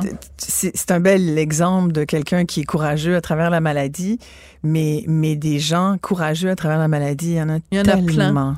Ils sont pas aussi Sophie. connus. T'as Non, as fait raison, puis on peut leur rendre hommage Mais je pense qu'il faut aujourd'hui. leur rendre hommage parce que tous les jours, il y a des gens qui vivent ça. C'est affreux. Je veux dire, c'est une personne sur deux qui va, qui risque de vivre euh, le cancer euh, au cours de sa vie. Oui. Euh, c'est pas forcément tout le monde qui va en mourir. Ouais, tu touches touches du, bois. bois. Ben, oui. Ben, je suis pas superstitieuse, mais, euh, je vais tu toucher vois, du plywood. On, on est deux. Ouais. On est deux ici. là. Il y en a deux de l'autre bord de la vitre, puis il y en a plein qui nous écoutent. Quand tu penses que 50% des gens vont vivre le cancer dans leur vie, Mm. même si on n'en meurt pas tous, puis qu'il y a des avancées incroyables, ça, c'est quand même, c'est une grande épreuve. C'est une grande épreuve. Absolument. Et je trouve ça d'autant plus euh, noble qu'elle nous raconte à quel point il a justement fait, fait, fait face à la maladie. Et, et, et la raison pour laquelle il a fait face à la maladie, c'est évidemment pour être présent auprès de Marie-Annick et, euh, et de ses deux filles. Mais ça donne beaucoup d'espoir. Aussi, oui, aussi. tout à fait. Je trouve aux gens qui vivent ça en ce moment, qui doivent être courageux, qui doivent aussi se, se dire, tu sais, c'est pas une fatalité non plus. Tu peux Ouais. t'en sortir, tu peux, euh, tu sais, il y a, il y a- Il y a plein de belles leçons, il y a plein de Exactement, vie. oui. C'est un texte sur la mort, mais il y a plein de vie dedans. Voilà. Merci beaucoup, Sophie Durocher. Merci. Écoutez Isabelle Maréchal, c'est tendre l'oreille à de l'information juste, livrée avec une ouverture authentique. Isabelle Maréchal. On parle beaucoup de pauvreté et d'isolement en ces temps incertains et, et inflationnistes. Et euh, dernièrement, euh, euh, on fait de plus en plus le lien avec euh, la maladie d'Alzheimer et la démence, euh, à l'effet que cette pauvreté et, et cet isolement auraient un impact important et qu'on pourrait agir là-dessus et que si on agissait entre autres sur ces deux composantes de la société, on pourrait peut-être aider les gens qui sont à risque de souffrir de ces maladies comme la démence et l'Alzheimer. On va en parler tout de suite avec le docteur Jude Poirier, qui est professeur titulaire de psychiatrie et médecine à l'Université McGill. Il est directeur adjoint au Centre d'études sur la prévention de la maladie d'Alzheimer à l'Institut Douglas. Bonjour, docteur Poirier. Bonjour Isabelle. Je précise que vous êtes un des pionniers de la recherche biomédicale sur les causes et les traitements des maladies d'Alzheimer, Parkinson aussi. Vous avez, avec votre équipe, euh, été à même de découvrir euh, plusieurs gènes importants dans les- la composante de cette euh, maladie euh, qu'est l'Alzheimer, qui touche beaucoup de, de gens au Québec et au Canada, un peu partout dans le monde d'ailleurs. Il y a personne qui est à l'abri de vieillissement de, euh, du cerveau. Et là, on commence à faire des liens sociologiques et non pas que médicaux ou enfin plus techniques avec cette maladie. C'est-à-dire qu'on pense que des gens qui sont euh, plus isolés et, et plus pauvres, plus démunis, auraient plus de risques par rapport à la maladie d'Alzheimer. Oui, c'est tout à fait. Et euh, finalement, on a eu la plus grande expérience de laboratoire jamais pensée il n'y a pas longtemps. Ça s'est Hmm. appelé la pandémie. Où on a mis nos, personnes âgées en isolation volontaire ou involontaire. Et je peux vous dire que dans les cliniques de mémoire à travers le Québec, puis même, je vous dirais, à travers l'Amérique du Nord, on a vu une accélération de la maladie chez ceux qui l'avaient. Et les gens qui étaient à risque, qui n'avaient pas encore de symptômes, se sont mis à développer des symptômes beaucoup plus rapidement qu'on l'avait précédemment anticipé. Donc, ça, c'est un exemple parfait. Là, malheureusement, c'est une tempête parfaite à cette époque-là. On a forcé l'isolement social à cause du virus, mais ça a eu des, des conséquences qui sont sorties à l'extérieur de l'infection et qui a vraiment grandement affecté euh, les gens qui étaient à risque ou sur le bord de devenir euh, Alzheimer. Et, c'est intéressant parce que euh, est-ce que c'est la, la première fois qu'on se rend compte à quel point l'isolement peut avoir un impact sur le, les gens qui souffrent de démence ou d'Alzheimer? En fait, non. Euh, je peux vous dire que nous, ici, au Centre de recherche, on étudie ça. On est, on est chanceux. On a eu une belle grosse subvention de nos amis américains pour étudier cette situation-là qui devient de plus en plus problématique aux États-Unis, puis le Canada n'y échappe pas non plus. Euh, c'est des Américains, je, fais juste une parenthèse, c'est des Américains qui vous, euh, qui vous aident, qui financent cette étude-là au Canada? oui, c'est le, le, gouvernement américain. bon, on, je ne ferai pas de commentaires. Là, non, mais au, Canada, on n'est pas intéressé, nous, à financer ce genre de ben, projet? On a fait de la misère avec les nouveautés au Canada. Il faut ah. qu'on fasse de la science que j'appelle relativement sécure. Et ça, ben, ça hmm. prend un peu un risque parce qu'on cherche, nous, les, composantes biologiques à cet isolement social. Il y a une conséquence. Hein. Si les gens s'isolent, il faut le voir de deux sens. Mm-hmm. Si les gens s'isolent, c'est peut-être parce qu'ils font une dépression ou parce qu'ils sont très anxieux. Donc, est-ce que les, les, les, paramètres biologiques qui sont derrière l'Alzheimer provoquent ça, donc ils deviennent isolationnistes à cause de la maladie qui se met en place, ou est-ce l'inverse? Mm-hmm. C'est qu'ils sont comme ça et ça les rend susceptibles. Et c'est ce qu'on est en train de départager. C'est l'œuf ou la poule, puis dans quel sens ça s'en va. C'est un peu ça le projet qu'on va faire. Et, ce qu'on voit présentement, c'est qu'il y a des traces bien avant l'apparition des premiers symptômes. Et quand on l'a vu, surtout durant la pandémie, quand on a sorti les gens qui étaient juste sur le bord, puis on les a isolés, isolés presque complètement, physiquement et même socialement, on a vu une accélération. Donc, il est clair qu'il y a une interaction entre les deux et c'est très important. Si vous vous rappelez, la génétique, c'est important dans l'Alzheimer. Il y a une grosse, grosse contribution de ce qu'on appelle l'environnement dans le sens le plus large et tout ce qui va affecter, que ce soit l'isolation sociale, l'isolement social, ou vous savez qu'il y a des maladies associées à à l'isolation sociale, à la, solitude, à l'hypertension. Euh, vous hmm. avez les dérangements du système immunitaire, vous avez le diabète. Ben, ces trois choses-là que je viens de nommer, ce sont aussi des facteurs de risque Alzheimer. Donc, comme, comme on dit dans, le grand public, tout est dans tout. Il y a des liens biologiques. Oui, docteur Poirier, j'allais vous dire, la diabète, par exemple, ou l'hypertension, ça peut être causé par un, trop grand isolement. Ben, C'est-à-dire ça peut avoir une influence vous adoptez des, des, des, des, changements dans votre vie de tous les jours. On mange plus de cochonneries, mettons, quand on est tout ben, C'est ça, exactement. On mange moins bien, on a des moins bonnes habitudes de vie, c'est ça que vous nous dites. Dans mes conférences publiques, je dis toujours les trois grands méchants, c'est le sel, mhm. le sucre et le gras. Mhm. Et, ces trois maladies-là sont directement ou indirectement associées à ces trois méchants-là. Et dès qu'on dès qu'on voit un peu de travers de ce côté-là, euh, et puis là, tu parlais tout à l'heure euh, Est-ce dans l'ordre, ça, le sel, le sucre et le gras? Est-ce que c'est dans l'ordre? Peu importe l'ordre, ils sont tous mauvais. c'est ça. Bon, c'est ça, les trois. Aucun des trois. non, aucun des trois. Et, tu, faisais référence tout à l'heure à la pauvreté. Oui, j'allais y venir. comprendre, hum. la pauvreté, et te, te, met dans les mêmes situations. La pauvreté te fait hum. faire des choix alimentaires, des choix sociaux, entre guillemets, qui t'amènent vers la malbouffe.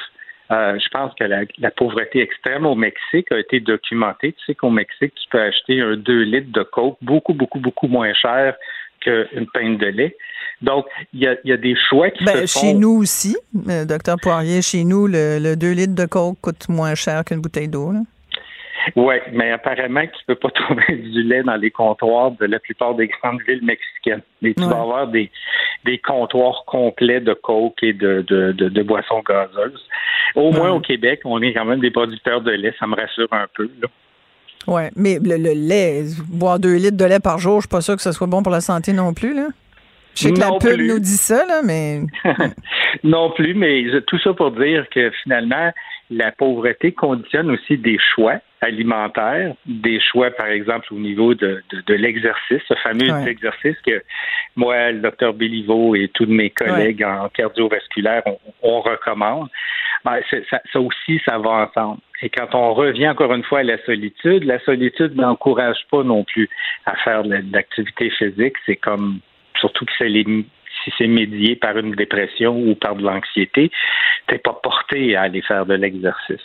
Donc tout ça se tient un petit peu et ce sont tous des facteurs. Dans le cas de l'alimentation et dans le cas de l'exercice, c'est des facteurs protecteurs contre la maladie d'Alzheimer. Mais si on les utilise pas, ces facteurs de protection-là, ben, puis, puis, puis on fait du gras, puis du sel, puis du sucre, ben, forcément, on s'en va dans l'autre direction. Fait que donc, votre étude, vous allez euh, remettre son rapport à quel moment? Euh, vous allez le remettre aux Américains, mais comme on, comme on a... comme vous êtes ici, on va sans doute en connaître les bénéfices. On pourrait certainement s'inspirer de vos conclusions. Oui, ben, essentiellement, ce qu'on est en train de démontrer, c'est la présence de changements biologiques. On utilise beaucoup l'imagerie cérébrale mm-hmm. pour documenter les changements dans la connectivité des cellules dans le cerveau. Et on voit déjà, je peux te le dire, là, c'est déjà pas mal des, études préliminaires qui sont complétées. On voit vraiment des changements dans la configuration des connexions électriques du cerveau en fonction de l'isolement social et de la solitude. Et c'est dans le circuit principal qui est le plus affecté dans la maladie d'Alzheimer. Donc, on ah. a une susceptibilité qui est aggravée par la présence d'isolement et de euh, solitude.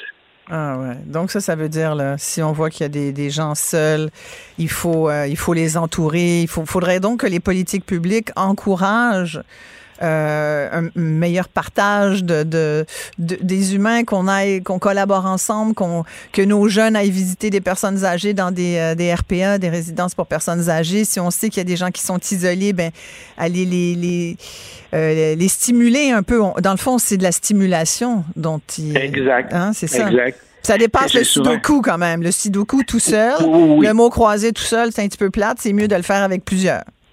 Ben, je pense qu'il faut réaliser qu'une interaction sociale, ça ben s'appelle à la mémoire, le souvenir, la reconnaissance des visages, de, la gestuelle. C'est, généralement, on bouge quand on va rencontrer des gens, on interagit avec les gens. C'est vraiment, euh, comme je dis, c'est, l'exercice du cerveau, l'équivalent un peu cardiovasculaire pour les muscles. Il faut le stimuler, ce cerveau-là, et quand on le laisse, euh, on le laisse aller vers l'appétit, ben, on perd tous ces bénéfices-là. Euh, docteur Jules Poirier, merci d'avoir pris le temps aujourd'hui de nous parler. Je sais que vous êtes un chercheur très occupé, alors c'est très, très, très apprécié. On va suivre euh, euh, la suite de votre étude, puis on va certainement avoir l'occasion de s'en reparler. Docteur Jules Poirier, professeur titulaire de psychiatrie et médecine à l'Université McGill, directeur adjoint au Centre d'études sur la prévention de la maladie d'Alzheimer à l'Institut Douglas. À très bientôt. Bonne journée. Isabelle Maréchal. Un remède naturel contre les mauvaises nouvelles. Isabelle Maréchal. Sex audio avec Anaïs Gertin-Lacroix.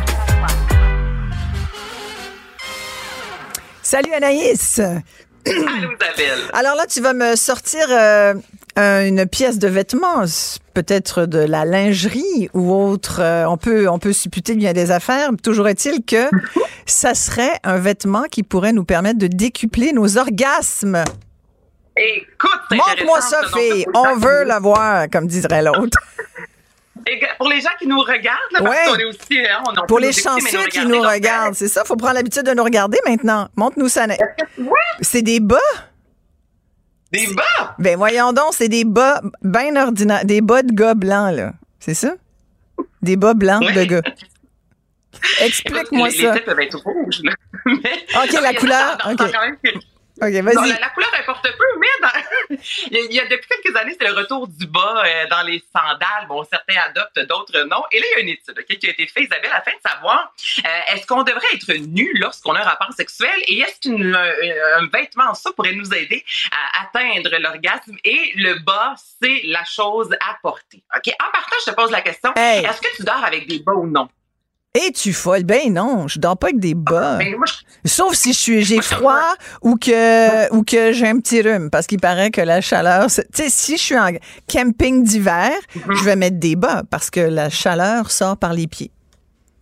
Exactement. Vieux truc de campeuse. Je me sens poignée là. Ouais, ben, ben non. tout à fait raison. Les pieds la tête, les extrémités, hein, finalement. c'est souvent par là, justement, que là, à l'heure sort. Et moi, je suis comme toi, je dors pas avec des bas, mais dans mon entourage, il y en a beaucoup qui dorment avec des bas parce qu'ils se sentent en sécurité. Il y a une chaleur et c'est ça qui aiderait, Isabelle, les gens à atteindre l'orgasme. Donc, on a posé, euh, on a demandé à des couples d'avoir un rapport sexuel et la majorité avait de la difficulté, exemple, où c'était plus long à atteindre l'orgasme. Donc là, on leur a dit, on va tous vous faire porter des bas et regardons ce que ça donne. Et 80 des couples ont atteint la fois suivante l'orgasme plus rapidement. Là, c'est sûr, en même temps, on n'atteint pas l'orgasme à la même vitesse et ce, à chaque rapport sexuel, mais quand même, ça démontre que 80 donc les bas, ont euh, joué un rôle important. Et ce qui est ressorti tout d'abord, bon, certains disaient habituellement j'ai froid, euh, des fois la couverte en revole d'un bord puis de l'autre, donc on s'assure justement de garder euh, nos pieds au chaud. Et le fait d'avoir des bas souvent qui vont serrer les pieds, eh bien ça aide à la circulation sanguine, Isabelle, donc c'est ça qui ferait en sorte que notre corps euh, pourrait atteindre l'orgasme plus rapidement. Donc, c'est le confort qui vient avec et aussi le fait qu'on a euh, qu'on assure notre circulation sanguine. Donc, euh, vous savez peut-être quoi mettre maintenant sous sous le sapin de Noël ou dans les bonnes Noël. Ben tellement. Écoute, moi sincèrement, si tu me demandes, je trouve pas ça très sexy, mais ça nous permet de dire qu'une vie sexuelle finalement, c'est des hauts et des bas. Et voilà. Des bas, toi. Euh, on parlait de couleurs, que je te disais, des bas blancs. Bon, le fameux bas blanc de la Borkenstock, non, on veut pas ça, s'il vous plaît. Sais-tu pourquoi? Parce qu'en plus, je trouve que c'est, c'est, chouette de pouvoir toucher les pieds de l'autre quand on dort. Je suis tout à fait en accord. Fait que là, toucher son bas, ça fait comme... ouais. Ah non, puis là, le bas, c'est l'air un peu sale. Non, non, moi, je suis pas bas dans la vie, là, à part pour les chaussures, mais sinon, je trouve pas ça euh, Et là, puisqu'on est dans la chambre à coucher du monde, poursuivons par la couleur des murs. On est beaucoup dans l'habillement à la déco, Anaïs, ce matin.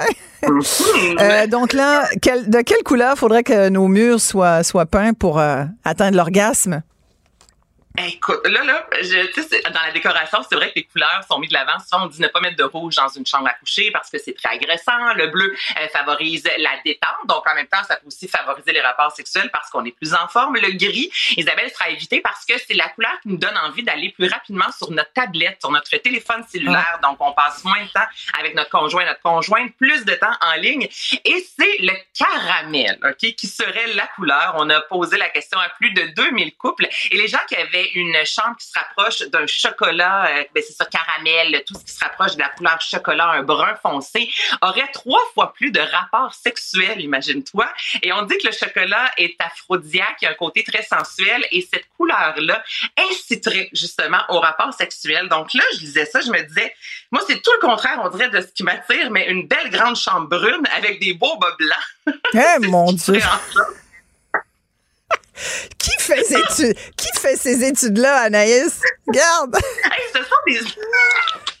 des chercheurs. Ce sont des universités, là. Ce sont des chercheurs. Il y a quand même 2000 couples là, qui ont répondu. Donc, tout ce qui est caramel, c'est vrai que les couleurs chaudes, ça donne envie euh, de, de, se coller. Là. Ça, je peux tout à fait comprendre ça. Mais tu sais, je, je riais en me disant les bas blancs, la couleur brune. Ben mais, moi, je me dis.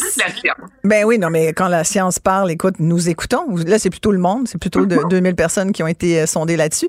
Mais tu sais, moi, je, me pose la question quand même. Si tu passes du temps à regarder la couleur de tes murs, c'est peut-être que tu regardes moins la personne avec qui tu es supposé avoir des rapports.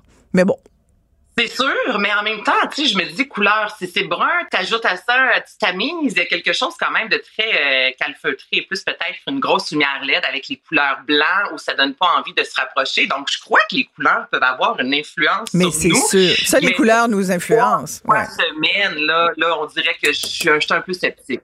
Ouais, ouais. Euh, rappelle-nous donc, c'est quoi la fréquence de rapport sexuel des Québécois en moyenne? Hey, mon Dieu, vite comme ça, je m'en souviens. ça sous la main?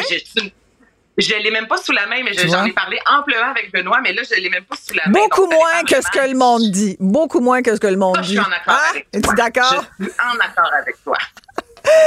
Anaïs, merci beaucoup. Toujours un plaisir. Anaïs Gertin-Lacroix, sexologue. À bientôt, Anaïs. merci à tout le monde. Ici Isabelle Maréchal. Je vous remercie grandement d'avoir partagé cette balado avec moi. On se retrouve bientôt. Bye, tout le monde. Cube Radio.